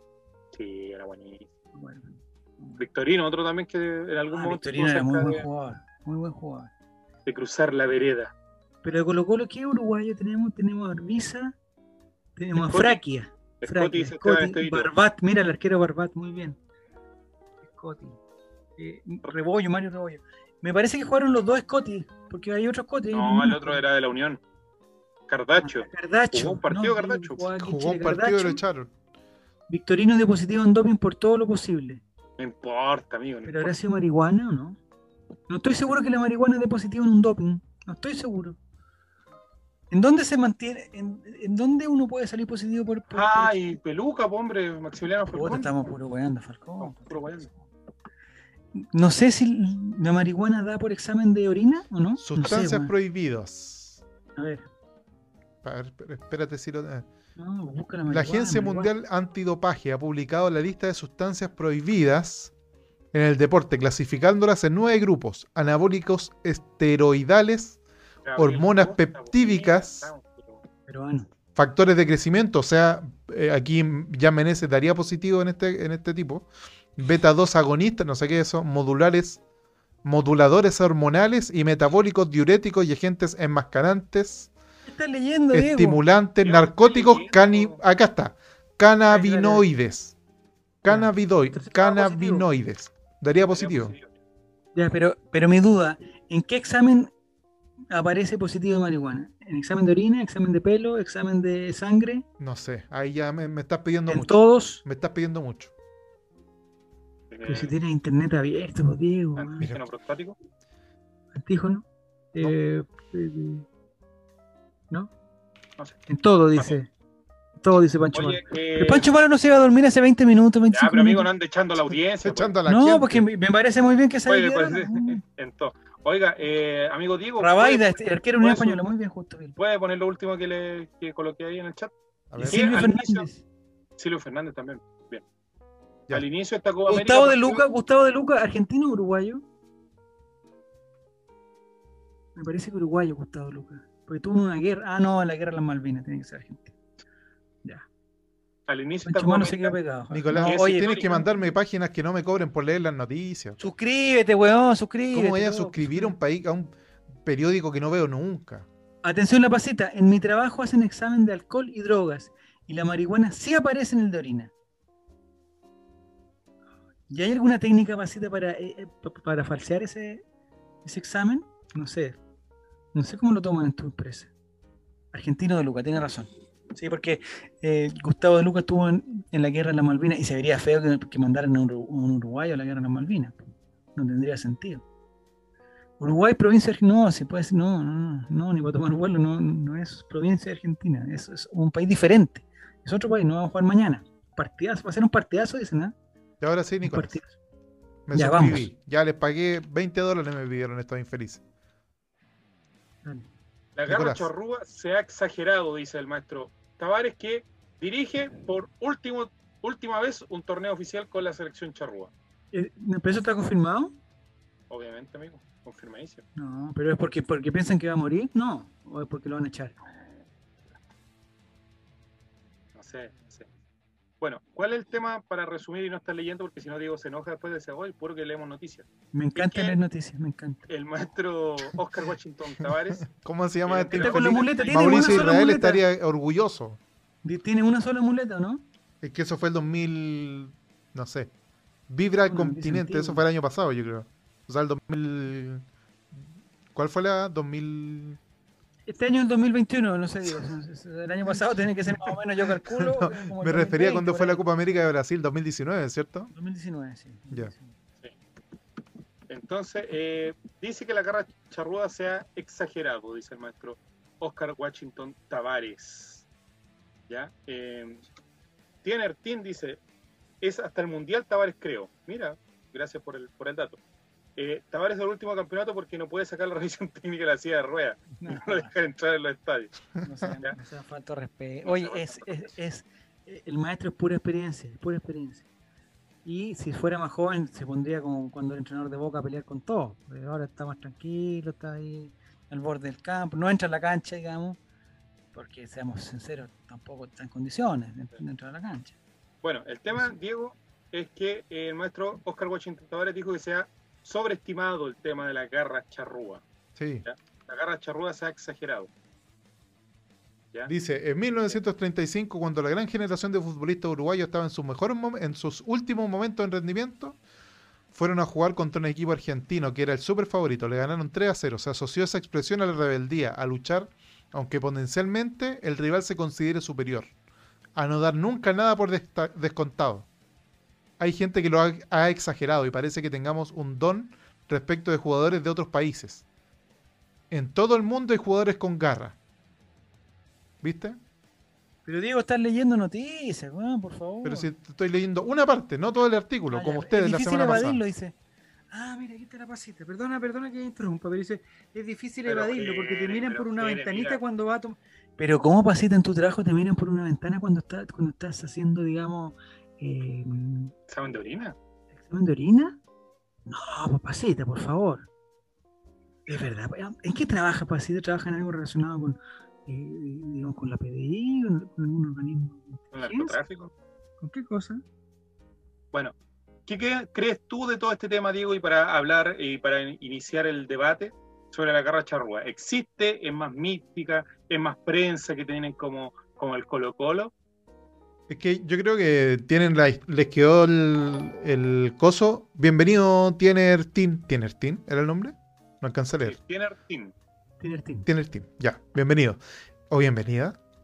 No importa tu raza o tu sexo, ya. Entonces, yo creo que quedó por lo del maracanazo, pero ya últimamente no, es que se distingan por eso precisamente. O sea, yo creo que en toda Latinoamérica ahí está la misma rebeldía, el mismo amateurismo, como le gustaba decir a San Paoli, y no creo que sea algo exclusivo de los amigos del Uruguay, pienso yo. ¿Qué piensas tú, Javier, que no te gusta? Pero Uruguay tiene, yo creo que esto es como la mayoría, y es como lo que estamos hablando de Arturo Vidal. Arturo Vidal todos sabemos que es carretero, le gusta el huevo, porque hay una, serie. Los uruguayos tienen lo mismo. A veces ganan los partidos, entre comillas, a la Uruguay y todos decimos, oh, el Uruguay, no sé. Y otras veces empatan con Venezuela y nadie dice nada. O empatan un partido callampa 0 a 0 y nadie dice nada porque, eh, digamos, son esas. Es como la ley del ex. Cuando se existe, cuando, cuando se aplica, eh, todos hablamos de la ley del ex. Pero claramente, no sé, pues si, tú decís, eh, yo creo que Uruguay está lleno de ejemplos de, de goles al último minuto y, de partidos ganados con, digamos, con empuje. Lo que se suma a que hay que reconocer que los buenos son bien cochinos. Y yo creo que eso, eso también va con la garra charro. Tiene defensas que son. Patitas con sangre. Sí, pues, todos los uruguayos, Godín en su, en su época que jugaba en la lluvia, ¿cómo se llamaba?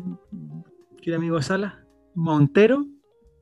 Pablo Montero, que era Juan pegaba más que cable pelado, pero el Juan era bueno, pero era muy cochino también. Entonces, todo eso van sumando, entonces uno ve ¿Qué características tienen los defensas uruguayos? Puta, son fieros, no tienen miedo, van a la, canilla. Y, es verdad, así son. Pues, pero también tiene un poco de, de cosas como de caricatura. Los paraguayos tienen buen juego aéreo, los eh, brasileros son buenos laterales derechos, toda la cuestión. Sí, sí también, pero lo. Mira, Diego Lugano también, pues hay, si hay varios, pues ese es el problema. Cuando ya se juntan mucho, tú dices, ya, ¿sabes qué? Puta, metamos a todos los uruguayos. Y cuando llegue Falcón, no lo he visto jugar, pero también lo encasilláis en la misma. Oye, si es central uruguayo, tiene que ser bueno para la patada, tiene que, que no va a perder ningún duelo uno contra uno, que cuando, cuando hay una pelea va a ir a pelear y después veí el, último video de Nacional con Peñarol y están todos peleando, entonces, ah, sí, pues, todos los uruguayos son igual. Qué crack era Diego Lugano, dice. No, tiene muchos centrales, tiene muchos centrales buenos Uruguay. Y el día en que llegue un uruguayo a, no sé, pues jugar a la Unión Española o a la Serena, tú dices, oye, ¿sabes qué? Oye, contratar un central uruguayo, weón, puta, se afirmaron estos weón, se afirmaron. Es caricatura un poquito, pero también es una caricatura que se basa en en hartos casos, no en, no en casos aislados, pero en hartos casos. Que es diferente a que tú digáis que los peruanos tienen buen toque de balón. No, pues si los peruanos jugar jugaron un ratito con un buen toque de balón, pero ahora no tanto. O que los colombianos, no sé qué, ya los colombianos se nos están olvidando que también eran buenos para la pelota porque, porque tuvieron un equipo bueno para la pelota. Pues, extremadamente bueno para la pelota. Pero ya con el tiempo se va perdiendo eso. Como a Chile se ha perdido que somos ratones, toda la cuestión, ya no somos tan ratones. Pero los uruguayos se han. Que ganan los partidos y suponte cuando el día del que ataja a Lucho Suárez con la mano y después que el otro muerde al otro, todo eso, sí, pues eso es, es el ADN uruguayo. Y que nos vamos a enfrentar mañana a eso. Así que preparemos las espaldas, preparemos las espaldas para, para los mordiscos y preparemos las canillas. Porque si eres Alexis Sánchez lo baja. Y, ahora, y por eso suena tan raro que, el muchacho Jara cuando le hace esto a, a Cavani, hubiera sido más lógico que hubiera sido al revés, porque eso es parte de, la, de la maña, de la, de, la garra, de la picardía, del tambembe, ¿cómo se llama? Lo, Cambombe, Cambombe. No sé cómo se llama. Mañana hay un par de expulsiones seguro, dicen. Ojalá que no sean para Chile. O si son para Chile, que sean Maripán y, y, Pinares. Y queden suspendidos para después. No hay caso con Pinares, Diego. No sé si. No, me, no es de mi paladar. ¿Pinares? Sí. Es que, mira, ojalá si mañana Godín le pega una patada a Pinares que lo deja totalmente inválido, yo no me quejo. Para nada. No, pero si expulsan a Godín, para mí eso ganar. Para mí eso ganar. No, pero es que Pinares, no sé, yo creo que Pinares es el típico jugador que contra, contra jugadores más malos lo hace, pero extraordinario, extraordinario. Es como uno en el colegio cuando jugaba con los cursos más chicos, oh, era la figura, no sé qué, pero te ponían a jugar contra el curso más grande y guateaba. Lo mismo Pinares. Cuando le ponía un poquito más de exigencia, y no vengan con que juega en Brasil, es titular y tal, no nos engañemos, no nos engañemos. Pinares juega bien cuando tiene un buen equipo, cuando es el segundo no es el mejor, sino el segundo mejor, ahí, ahí figura más. Pero esta selección cuando entra Pinares no, no pasa nada. Tú lo decís, oh, entró Pinares, ahora vamos a ganar. No, no nos engañemos. Ojalá me tapen la boca a Pinares. Pero, y si le pegan a Pinares, lo lesionan y además expulsan al uruguayo, es ganar, es ganar, ganar para Chile. Sí, es verdad, una ventaja. Que es diferente a lo de Maripán, porque Maripán eh, ha hecho malos partidos, se ha mandado un par de condoros, pero, pero, no sé, pero, no lo pongo en el mismo saco que Pinares. No sé por qué. No sé por qué. Dice que ni en su mejor momento en la UC fue tan bueno. No, si Pinares fue bueno. En, en Unión fue bueno, en Colo Colo fue muy malo, y en Católica fue muy bueno. Y en la selección ha sido muy, hay que reconocerlo, la selección ha sido muy malo. Tengo la primera fecha. Dice que Ahora, mañana el empate le, sirva a ambos, por si acaso. Yo creo que quiero estar en claro. Hay que cerrarlo. Sí, yo creo que Uruguay a lo mejor algunos minutos va, a meter el pie en el acelerador, pero cuando vea que se pueda cerrar un poco Chile o por ahí no le, cueste un par de buenas tajadas de Bravo y todo, también el maestro va, a apostar al empate, creo yo. Pero, pero ojo Nico, ojo Nico, que imagínate, no sé si va a pasar, pero, pero pongámonos en el caso que Uruguay se complica y, empata, se le complica también a Uruguay porque va a tener que ir a jugar con Bolivia y el que gana. A ganar a Bolivia y a ganarle a Paraguay, que en el papel no debería ser tan difícil. Pero Paraguay tampoco es llegar y ganarle a Paraguay, pues muchachos. Pero yo creo que para este Uruguay le es más fácil ganarle a Paraguay que a Chile. Sí. y ganarle a Bolivia no es fácil, ¿ah? Ojo, no, no, es fácil no para nada, para nada. Pero yo creo que Bolivia se puede mandar un rajazo, como casi se lo manda con Chile porque perfectamente nos pudo haber empatado, perfectamente. Y con un poquito de cueva, con la misma cueva que tuvieron en San Carlos, nos podría incluso haber ganado. Pero tú tienes que sacar la misma cuenta que sacaste al principio del programa. Con cuatro puntos pasa. Entonces, si le empatas a Chile y le gana a Bolivia, ya está. A eso voy, a eso voy. Pero, pero ojo, porque Chile tiene cuatro y Uruguay anda con cero. Entonces, si le llegamos a ganar a Uruguay. Menos, tiene un partido menos. Pues, si le llegamos a ganar a Uruguay mañana, Uruguay, Uruguay se va a complicar porque va a estar con cero. Sí, pero ganando la Bolivia y a Paraguay pasa. Sí, está claro, está claro. Pero hay que ganarle, pues, compadre. Y quizás Bolivia puede jugar con él, no sé. Yo, en todo caso, me decía un empate a mí feliz. Porque el empate ya nos asegura cinco puntos y, ya pasamos a Uruguay y nos tocaría ir con Paraguay. Y ahí ya, tendríamos que definir tercero o cuarto lugar, ¿no? Pero ya estamos clasificados. Tengo el video de Nicolás. un empate mañana yo creo que estamos clasificados. ¿Qué es lo que vamos a ver ahora? El curioso fixture. Tengo la primera fecha de fútbol uruguayo. ¿Te escucha? ¿eh? No, no, sé si me escucha. Fecha. Si les interesa ¿Pero por qué el fútbol uruguayo? tranquilo porque en el primer programa no peleamos con los paraguayos, con los tucumanos, con los de Olimpo, con los uruguayos. Yo no peleo con nadie, al contrario. Pero, yo reivindico, pero, reivindico, pero le cambié a los pañales sub-20. Al fútbol uruguayo. ¿Pero por qué la primera fecha del fútbol uruguayo? Porque se empieza a jugar la primera fecha. A ver, dale, la Superliga Uruguaya. Este es el torneo ah, de primera división del fútbol uruguayo. A ver, para, para, porque hay, creo que hay placa incluso. ¿eh? ¿Hay placa? Creo que sí. Te voy contando los partidos entonces. Dale, vamos. Nacional Peñarol en el Parque Central. Segundo partido, Peñarol, Peñarol, el campeón del siglo. Tercer partido, Nacional, Peñarol, la revancha, Parque Central. Cuarto partido, Señor de Peñarol versus Botija de Nacional, el campeón del siglo. Quinto partido, Bolso Carbonero en el Estadio Gran Parque Central. Aurinegro contra los que dirige Domínguez en el campeón del siglo. Bengoechea contra Recoba, estos son campeonatos de tiro libres. Y Darío Rodríguez contra Abreu, cebada de mates a las 18 horas en el campeón del siglo. Este es el fixture del torneo uruguayo de primera división. ¿Pero qué juegan? ¿Solo Peñarol y Nacional? Claro, pero en diferentes disciplinas, cebadores de mates. Y después tengo el ascenso también. Lo que sí hay que decir a todo el pueblo queda libre. Queda libre. Hoy queda libre el tanque Sisley. Posiblemente juegue el fin de semana que viene.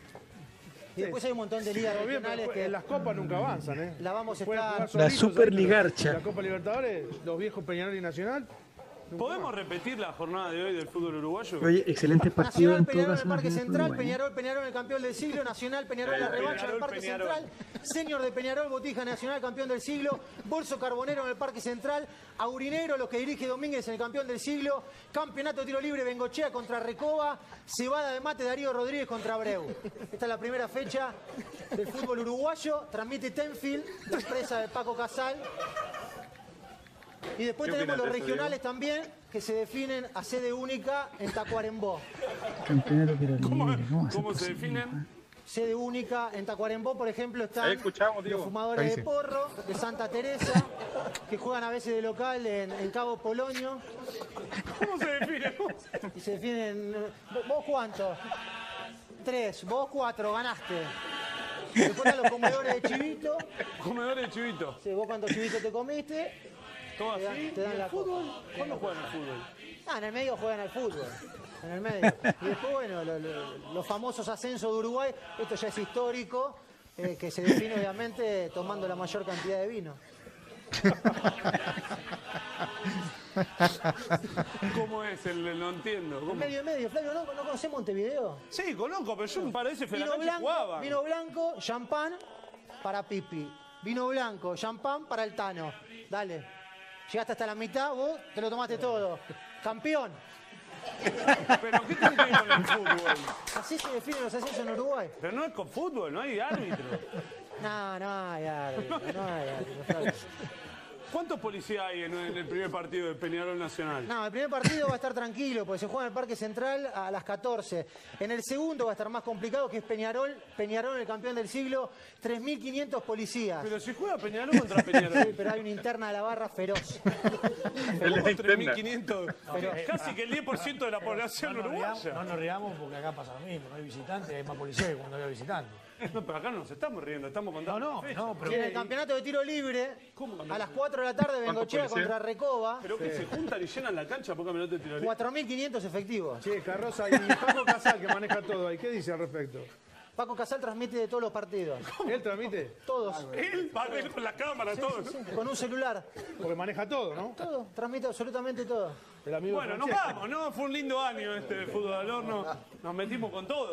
No nos falta nada. pero eh, acá nos ven muchos uruguayos. Yo tengo muchos amigos en Montevideo, en Positos, en Carrasco, en Punta Carreta. ¿Y de Chile alguna pestaña que te hayas traído de...? Ay, ay. Ay, qué buena, ay, qué reírnos. No, hasta Diego lo perdimos, Diego, ¿no? Lo perdimos, Diego, parece. Ay, qué bueno. Me la juego con un 2-1 para mañana. Aprovechemos ver el de Chile, dice. Vamos, Diego. Está como patito frío en este momento. No, lo que, pasa, lo que pasa, chiquillos, es que para que ustedes se escuchen tengo que apagar mi micrófono, ¿cachai? Ah. Entonces, pero veamos el de Chile, aprovechemos de ver el de Chile. Ya, aprovechemos, aprovechemos, sí. Ya pasamos las dos horas de lo mismo, ya. ¿Nos reímos de nosotros mismos? ¿Qué va a pasar, Javier? Ahora, ahora. Play, ponele play. Barrio también, muchachos, juega todos los partidos y juega mal. ¿Pero quién le puso los 50 Y Rossi se tuvo que ir a jugar a Antofagasta. Y fue uno de los mejores jugadores que tuvo Boca en ese semestre pasado. Y se tuvo que ir a jugar a Antofagasta. ¿Ustedes conocen lo que es la Liga de Chile? Solamente escuchamos, digo, no problema bueno. con la Liga de Chile. No, Flavio, no tengo problema con la Liga de Chile. Ningún problema. Es más, tengo el fixture. ¿Querés que el fixture? tengo la primera fecha del torneo chileno. La, otra vez, los boludos nos estuvieron Tengo la primera fecha del torneo chileno. 500 Uruguay en la puerta. Hay mucha gente. Pero para, yo te digo algo, esto es inédito. Es la primera vez, porque viste que en un canal colega hay gol uruguayo, gol paraguayo. Ahora, gol chileno nunca. Nunca vimos goles de Chile en un noticiero en Argentina, jamás. Es verdad, ¿eh? mirá que hay muchos argentinos jugando allá. ¿eh? Por eso, pero jamás, no, no lo pasan. Ojo, podemos hacerlo. Podemos hacer gol chileno, ¿no? Crítica al TNT Sports. Primero tenemos que saber el Fisture. Dale. Yo no tengo el Fisture, Flavio, porque vos crees que yo no sé de Chile. Vamos. tengo la Liga Chilena. A ver, vamos con el Fisture de la Liga Chilena. Primera fecha, torneo Claudio Borghi.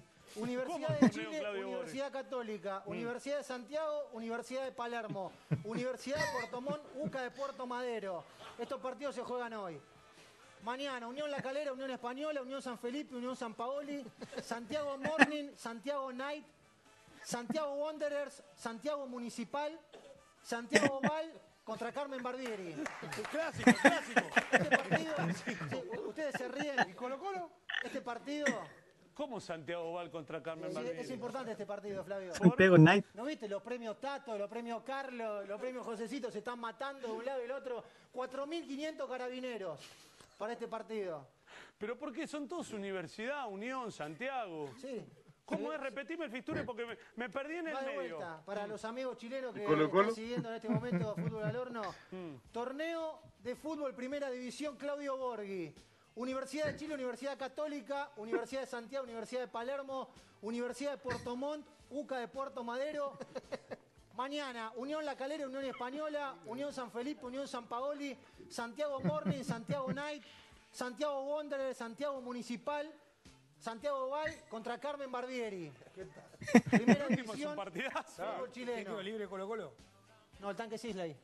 No, el tanque Sisley de Uruguay. Cambios de liga. tienen, están inscritos en todas las ligas del Mercosur. hay como triangulaciones de equipo ahí. Everton, O'Higgins, hay clubes. Hay triangulación entre las ah, universidades, los, los Santiagos Colo Colo, bueno, falta la, falta la. Estarán en la B, Flavio, no sé, no jugarán por algún Está libre motivo. quedó libre. Este para, es el ficto, ¿qué ¿Puedo dar una información? No. A propósito de esto, porque a raíz de la Superliga que quieren potenciar este torneo evaluado. Ahí te menos. Muy, muy bueno. Muy ay, bueno. Ay, qué divertido. Muy bueno. Muy bueno. Oye, y la otra vez, no sé si estaban viendo, eh, estaba viendo el, no sé por qué TNT huevió como dos meses que era el canal de la Copa América, el canal de la Eurocopa, weón, y daba un, un, un partido. Hoy día parece que no dieron ni uno, weón. Si no fuera por el MPTV no veo ni un partido de, la, de las copas. Weón. Oye, y el 13 también, el 13 también, el, el, el equipo de la, de la Copa América, de la cosa, de la cuestión, y no da ni un partido que no sea de Chile. Chanta, weón. Estaban dando el partido de Portugal con Alemania. Eh, comentari, comentarista Manuel. Con otro relator. Manuel. Resulta que resulta que los alemanes hacen un gol eh, que al final fue un autogol. Bueno, ya, ya, no, no, me importó que no cacharan que era autogol porque a la primera se pensaba que, que ya da lo mismo. Y el árbitro como que, re, que, como que estaba revisando el bar y, lo, y los alemanes como que no celebraron tanto. Pero después a los dos segundos los portugueses puta, parten del medio, parten del medio para atrás. O sea, partieron. ¿Y, ¿Y qué pasa cuando parten? De golpe, weón. Y Manuel, con el relator, que no sé cómo se llama, como que cacharon que. Ah, no, lo anularon, dijeron. Era con el Nacho Valenzuela, Ah, el Nacho Valenzuela, sí. sí. Ah, lo anularon, anulado, anulado, confirmado, anulado. ¿Cómo va a estar anulado, weón? Se acaban de partir, loco, weón. O sea, ¿qué, qué, cómo, ¿cómo es la weá? Por favor, Manuel. Muy mal ahí, muy mal.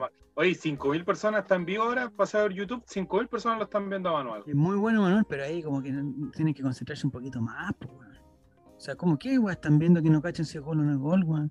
Lo mínimo, pues, Además ponen a Lucas y Socia a comentar más. No sé qué hacen, weón. No sé qué hacen, Oye, pero deberían, bueno, quizás no tienen, el que transmite todo es DirecTV, pues yo cuando no dan el partido me voy al IPTV a DirecTV y no tengo... Sí, pero ayer DirecTV estaba con unas fallas, pero bárbaras. No caché.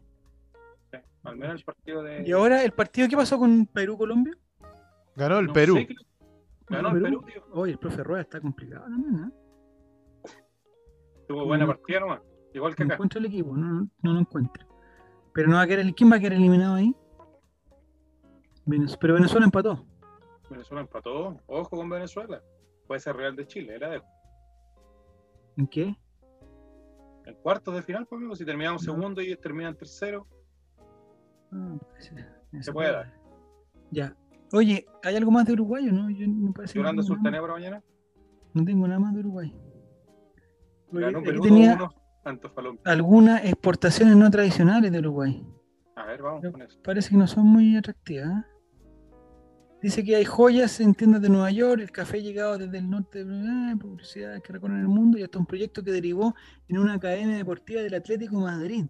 Son algunos de los ejemplos de exportaciones no tradicionales. del Atlético Madrid. Un equipo de uruguayos. Un equipo de uruguayos. Eh, yo me acuerdo de Enzo Francesco, ese era de mi época. Puta que era bueno ese Diego, ¿cuál es el mejor uruguayo que tú has visto en jugar? Maximiliano Falcón. No, no sé. No me acuerdo ahora. Últimamente tengo, malos recuerdos de los uruguayos con la muralla Castillo, Malrechaufe, Cardacho, toda esa gente. Scott quizás fue el último uruguayo bueno antes de Falcón. Yo me quedaría con Luis Suárez, pero no, pero en general, pues amigo. Ah, yo pensé que en Colo Colo, porque estoy en droga y todavía estoy pensando en Colo Colo. no era nada de malo, ¿ah? Amigo, Javier acaba de hablar de Enzo Francescoli. ¿En qué momento Francescoli jugó en Colo Colo?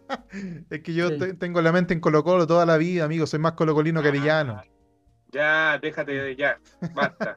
ya, ya. Oye, Franche, yo cuando chico, yo tenía en, No veo los partidos de Colo Colo porque no me generan la misma No veo los partidos de Chile porque no me generan la misma pasión que Colo Colo. Te extraño Colo Colo.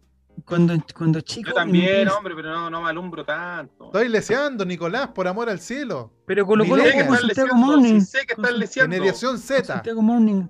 Con Santiago Morning. Ganó 1-0, amigo. ¿Con Santiago Night? Santiago Night, sí. Exactamente. Yo cuando chico tenía en, en la pieza que compartíamos. Pero no dejaste que respondiera a Diego, amigo. Ah, contesta, ¿quién te gusta, Diego?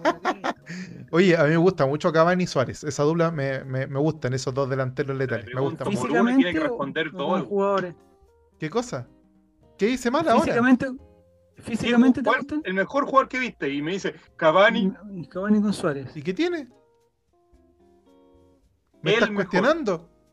El mejor. El mejor. Uno, nombra uno, Diego. ya, a mí me gusta Luis Cavani y Edinson Suárez. Mis jugadores favoritos. Edinson. Edinson Suárez. Ya, Javier sigue hablando, ¿no? Yo tenía un corcho, no sé si antes se, usaba, antes se usaba.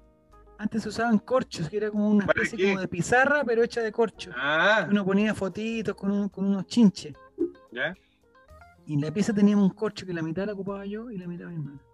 Y yo de ahí tenía, estos eran los primeros momentos de impresora, yo había sacado la foto de tres jugadores que a mí me, que a mí me gustaban mucho en la época.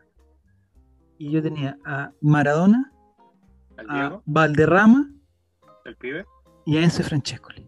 Esos eran mis tres buenísimos. O sea, los, los... ¿Pensaste alguna momento, vez ponerle a alguno de tus hijos Enzo o no? Enzo. Enzo, eh, hay un, un caso, ¿cuál era? Me parece que Zidane el hijo mayor de Zidane se llama Enzo. Se llama Enzo. Eh, por Francesco. Francesco era de los mejores, weón. Era lejos de los. ¿Que ¿Por qué soy antiguo? ¿Porque me gusta Francesco o porque tenía un corcho en la, o porque tenía un corcho en la casa? ¿Por qué? Pero Javier, por favor. Es que me insultan todo, todo el rato, weón, todo el rato. Ya, ya. Algún día voy a explotar. Algún día voy a explotar. Me insultan y me insultan, me, me degradan, me hacen burla, mofa amigo, eso pasa el día lunes en el Radio Estelar nomás. Todos los días, no todo. escuché el programa del viernes del Chavo también. Excelente inicio musical, bueno, lo encontré maravilloso. pero también, weón, me, apito de nada, ay, ¿cómo este? Mira, totalmente gratuito. Yo no estaba, no, no, estaba en el tema, nada, nada. Y salía. Pero Diego no se enoja cuando hablamos del holding de él y que es un empresario multimillonario. Porque la verdad, ¿por qué me voy a enojar? Que hablaran de Diego el viernes. El viernes no escuché que hablaran de Diego. Ya. Diego siempre sale mencionado en todos los programas. Es una, es una cláusula que firmamos. Dijiste que yo tenía la duda de que si Fer era hombre o mujer. ¿Para qué? Para humillarme. Si yo sabía que era hombre, si la otra vez le hemos preguntado, nos dijo que era hombre, listo. Amigo, no llegué a esa no, parte. Pusiste la duda, pusiste la duda, como que yo a mí se me olvidaban las weas. Era tan viejo que se me olvidaban las weas y que no sabía si era hombre o mujer. No, Javier, bajo ningún punto de vista. ¿Ya? ¿Ah? Bajo ningún punto de vista era eso, eso de que si te olvidan las cosas, lo pusiste tú. No, pero dijiste, oye, pero que, que no sé qué, el weón no sabe lo que es. Javier, que Chanto Silva, mira, el chat te está dando. Mira. Oye, Esteban Estevito, te tengo dos guardadas también, así que quédate tranquilo, weón. Te tengo dos guardadas, muy bien guardadas. Oye, Javier, pero en ácido Diego, ¿eh? Totalmente. ¿Y tú, Diego? No. ¿Y tu mamá? No. Ya. No, y tu mamá. Ya, muchachos, oye, eh, ¿algún pronóstico para mañana? Oye, pero el jueves, Diego, no el jueves, el martes el Diego se quedó esperando y dijo, oh, ya me imagino a relator abriendo aquí bombas, no podría hacer nada. ¿Y qué pasó la uruguaya, La uruguaya, la uruguaya NND, la uruguaya, la uruguaya. Y Diego cuando se burlaba de ti de que no podía abrir bomba y la cuestión. El jueves no, pude, no, pude, puta. Diego, Eso. no pude. ¿Ah? Te peló, dijo no había llegado, que lo había dejado esperando. ¿Cuál niño deja, cuál padre deja abandonado a su hijo en una visita no dominical? no pude, hice lo posible y al final me di por vencido. Como la ¿Cuál es la mufa Uruguay? ¿No buscamos eso? Ah, hay que buscar, pues. Fernando Clige, pues, la poronga de Fernando Clige, hay que ponerla ahí. o de Walter. ¿Quién es peor, Fernando o Walter? No, Fernando. Fernando, parece. Fernando, Fernando. No, lo único que dice es el martes 13.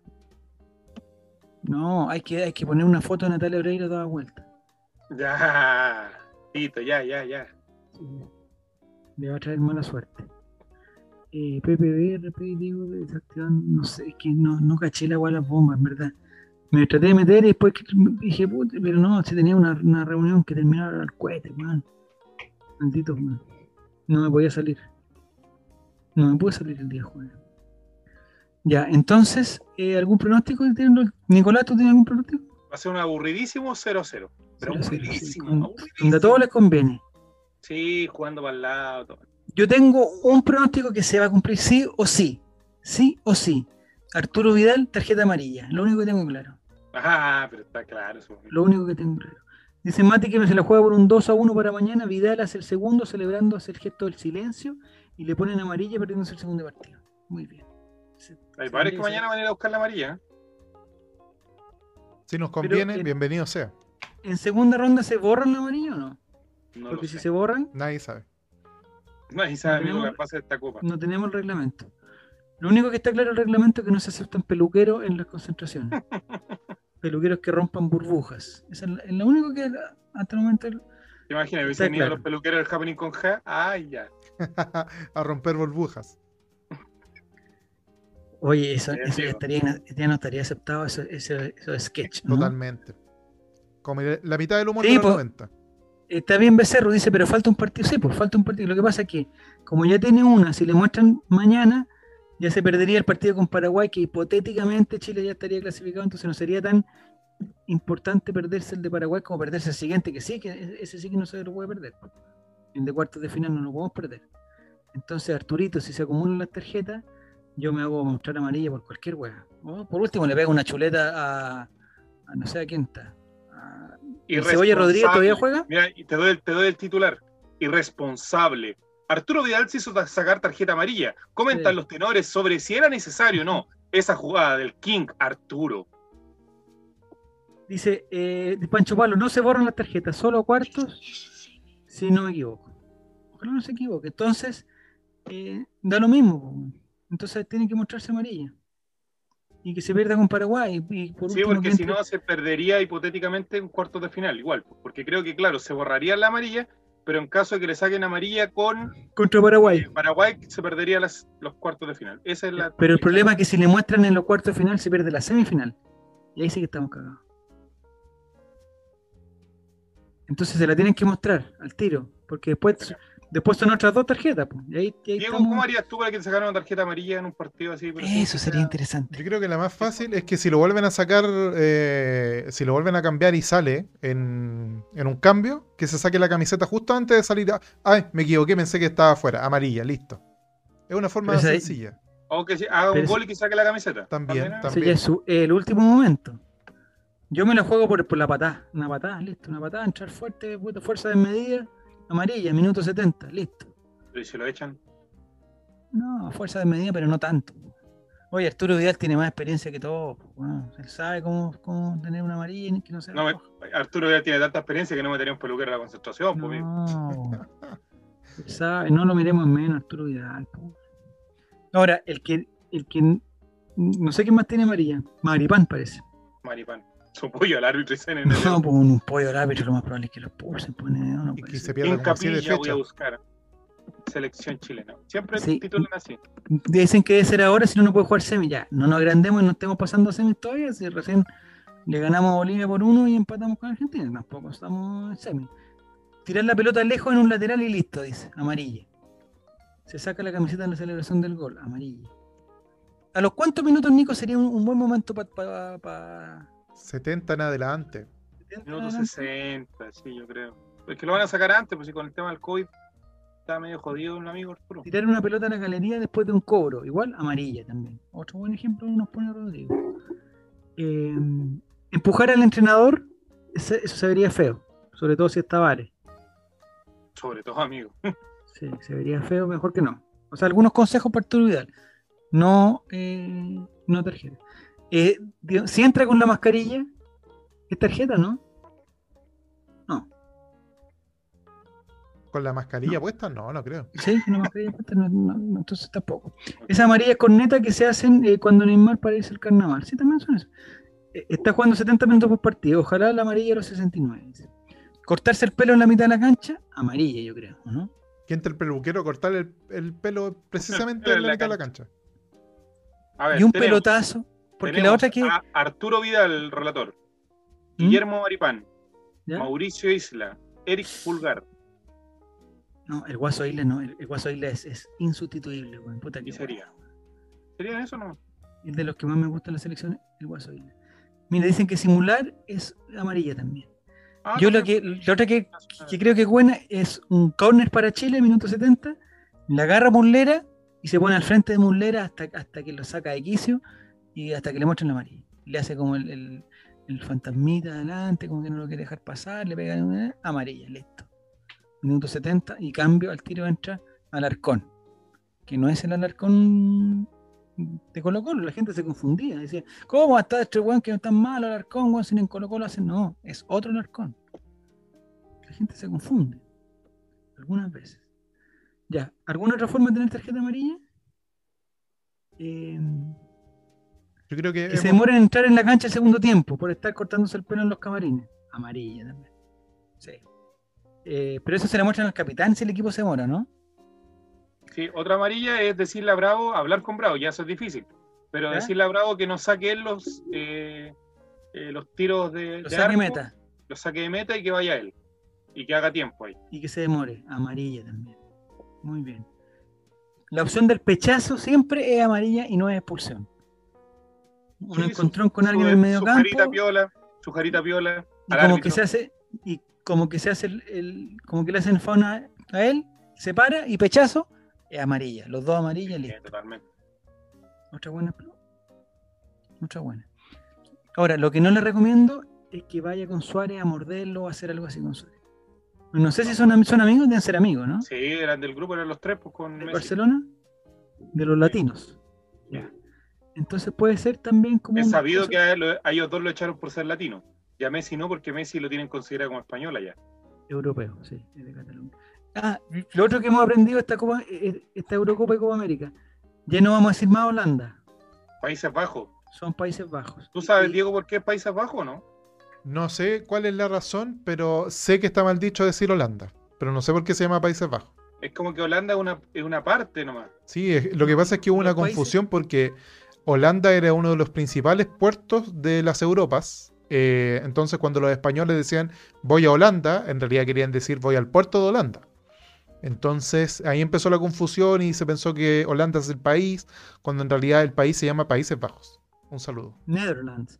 Y, se llama eh, Países Bajos porque eh, realmente están bajo el nivel del mar. Es una cosa que, no se produce ah, en muchos lugares del mundo. No, no, no, no se llama porque Jan Menezes, no tiene nada que ver. Es porque están bajo el nivel del mar. Y decir Holanda es el equivalente a decir, por ejemplo, que eh, va a jugar Cataluña. cuando en verdad está jugando España. Mira, ahí está Pancho Malo. Países Bajos es porque el país está bajo el nivel del mar. Claro, lo digo yo y no me creen, pero lo dice Pancho Malo y la weá queda como una gran realidad. Gran dato Pancho, Malo, tiene razón. Gracias, Pancho Malo, por iluminarnos. Gracias, Pancho Malo, Silva. Pancho Malo, tiene razón. Ya, y ahora explica Pancho Malo que por qué se llama Holanda, o sea, por qué está mal decirle Holanda y hay que decirle Países Bajos. ¿eh? Es, como, decir Inglaterra, Reino Unido. Perfecto. Exactamente. El Reino Unido en este caso sería los Países Bajos, Inglaterra sería Holanda. Es como decir que juega Santiago cuando en, verdad está jugando Chile. Existen muchos diques, dice. Mentira, ¿Es mentira? No, no es mentira, es verdad eso. Eh, el barrio rojo, es famoso en Holanda, las cosas de las cosas de leche, de queso, la holandesa también, los majares, riquísimo. Javier, desactiva la, desactiva la alarma para mañana, Javier, por si acaso. ¿Ah? Desactiva la alarma para mañana, Javier. Ah, porque mañana no hay clases, pues, Mañana Puta, qué buena idea. Diego, no te vas a levantar tan temprano, por favor. No, sí, ya lo apagué ya. No, buena idea Podríamos pagar el, el vivo. Es legal la marihuana en Holanda. Es el dato random en promedio, las mujeres miden 1,71 y los hombres 1,84. Es tierra de gigantes. Se imagínate allá en Menezes yendo a Holanda, lo pisan a cada rato. En Holanda hay, una, hay un pueblo que se llama Heidhausen, Heidhausen, que es el principal productor de pasto de canchas del mundo. Los mejores estadios tienen el pasto de Heidhausen. No sé si lo estoy pronunciando bien, pero un, compañero pega holandés era de allá y su gran orgullo era ser el mayor productor de pasto de canchas de fútbol un pueblo con neta eh, en, el bosque. El productor de, pasto de fútbol. Headhouse. Headhouse, no sé cómo se llama. No, Headhouse, no sé. Ya. ¿Pero por qué estamos hablando de Holanda? No sé. no sé cómo llegamos acá. No sé cómo llegamos, no pero ya. Es Netherlands. Netherland. Nether bajo land. Países, tierra. Listo. Como el mimbre de Chimbarongo, exactamente. Es, Headhausen es como el Chimbarongo pero del pasto, no del, no del mimbre. Es muy similar en no te pasaste. Ese es el mejor ejemplo que me he encontrado. Ya. Ahora no sé si el Pancho Malo quiere terminar el programa. ya, pero Javier Silva, por favor. Oye, nos vamos donde Mr. Lujo cuando terminemos, ¿eh? Está jugando ¿Quién es Mr. Lujo? ¿Quién es Mr. Lujo? Me lo ¿Quién es Mr. Lujo? No puede. no tengo idea, amigo, pero tiene pocos visualizaciones, entonces hay que apoyar al hombre que tiene pocos visitas. Ilústrenos. bueno pero se dedica al deporte, a la conversación, no, está jugando al fitness. Eso. Porque los que seguimos ya, ya le hemos hecho radio. Entonces, para ir aumentando un poquito el, espectro. Ya, está muy bien. Oye, ¿hemos mejorado, Diego? ¿O, nos estancamos aquí con el canal de Twitch? Eh, no, vamos siempre creciendo. Ya. Llevamos 400 seguidores, si no me equivoco, ya hoy día. Sí, no, no los tengo todavía, pero voy a buscar ese dato más rato. Ya. Pero digamos, la programación Copa América ha andado bien. Sí, yo creo, no sé. Sí, Mr. Lujo roleó con Auron Play. Ah, entonces famoso, ya. Vamos para allá entonces. Ya muchachos, eso ha sido la cachaza. El próximo partido de Chile, después del, de mañana. Mira, Pancho Malo dice, ya, sería eso por hoy. Muy buenas noches, hasta mañana. Amiguitos, que duerman bien. Se despido de ella. Después de eso nos vamos, ¿no? ¿Qué tal?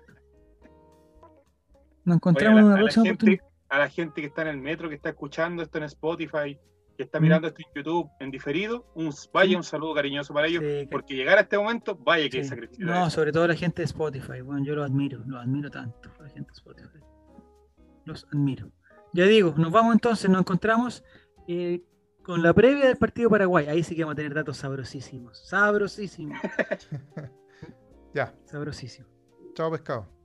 Chao, Chile. Estamos fuera.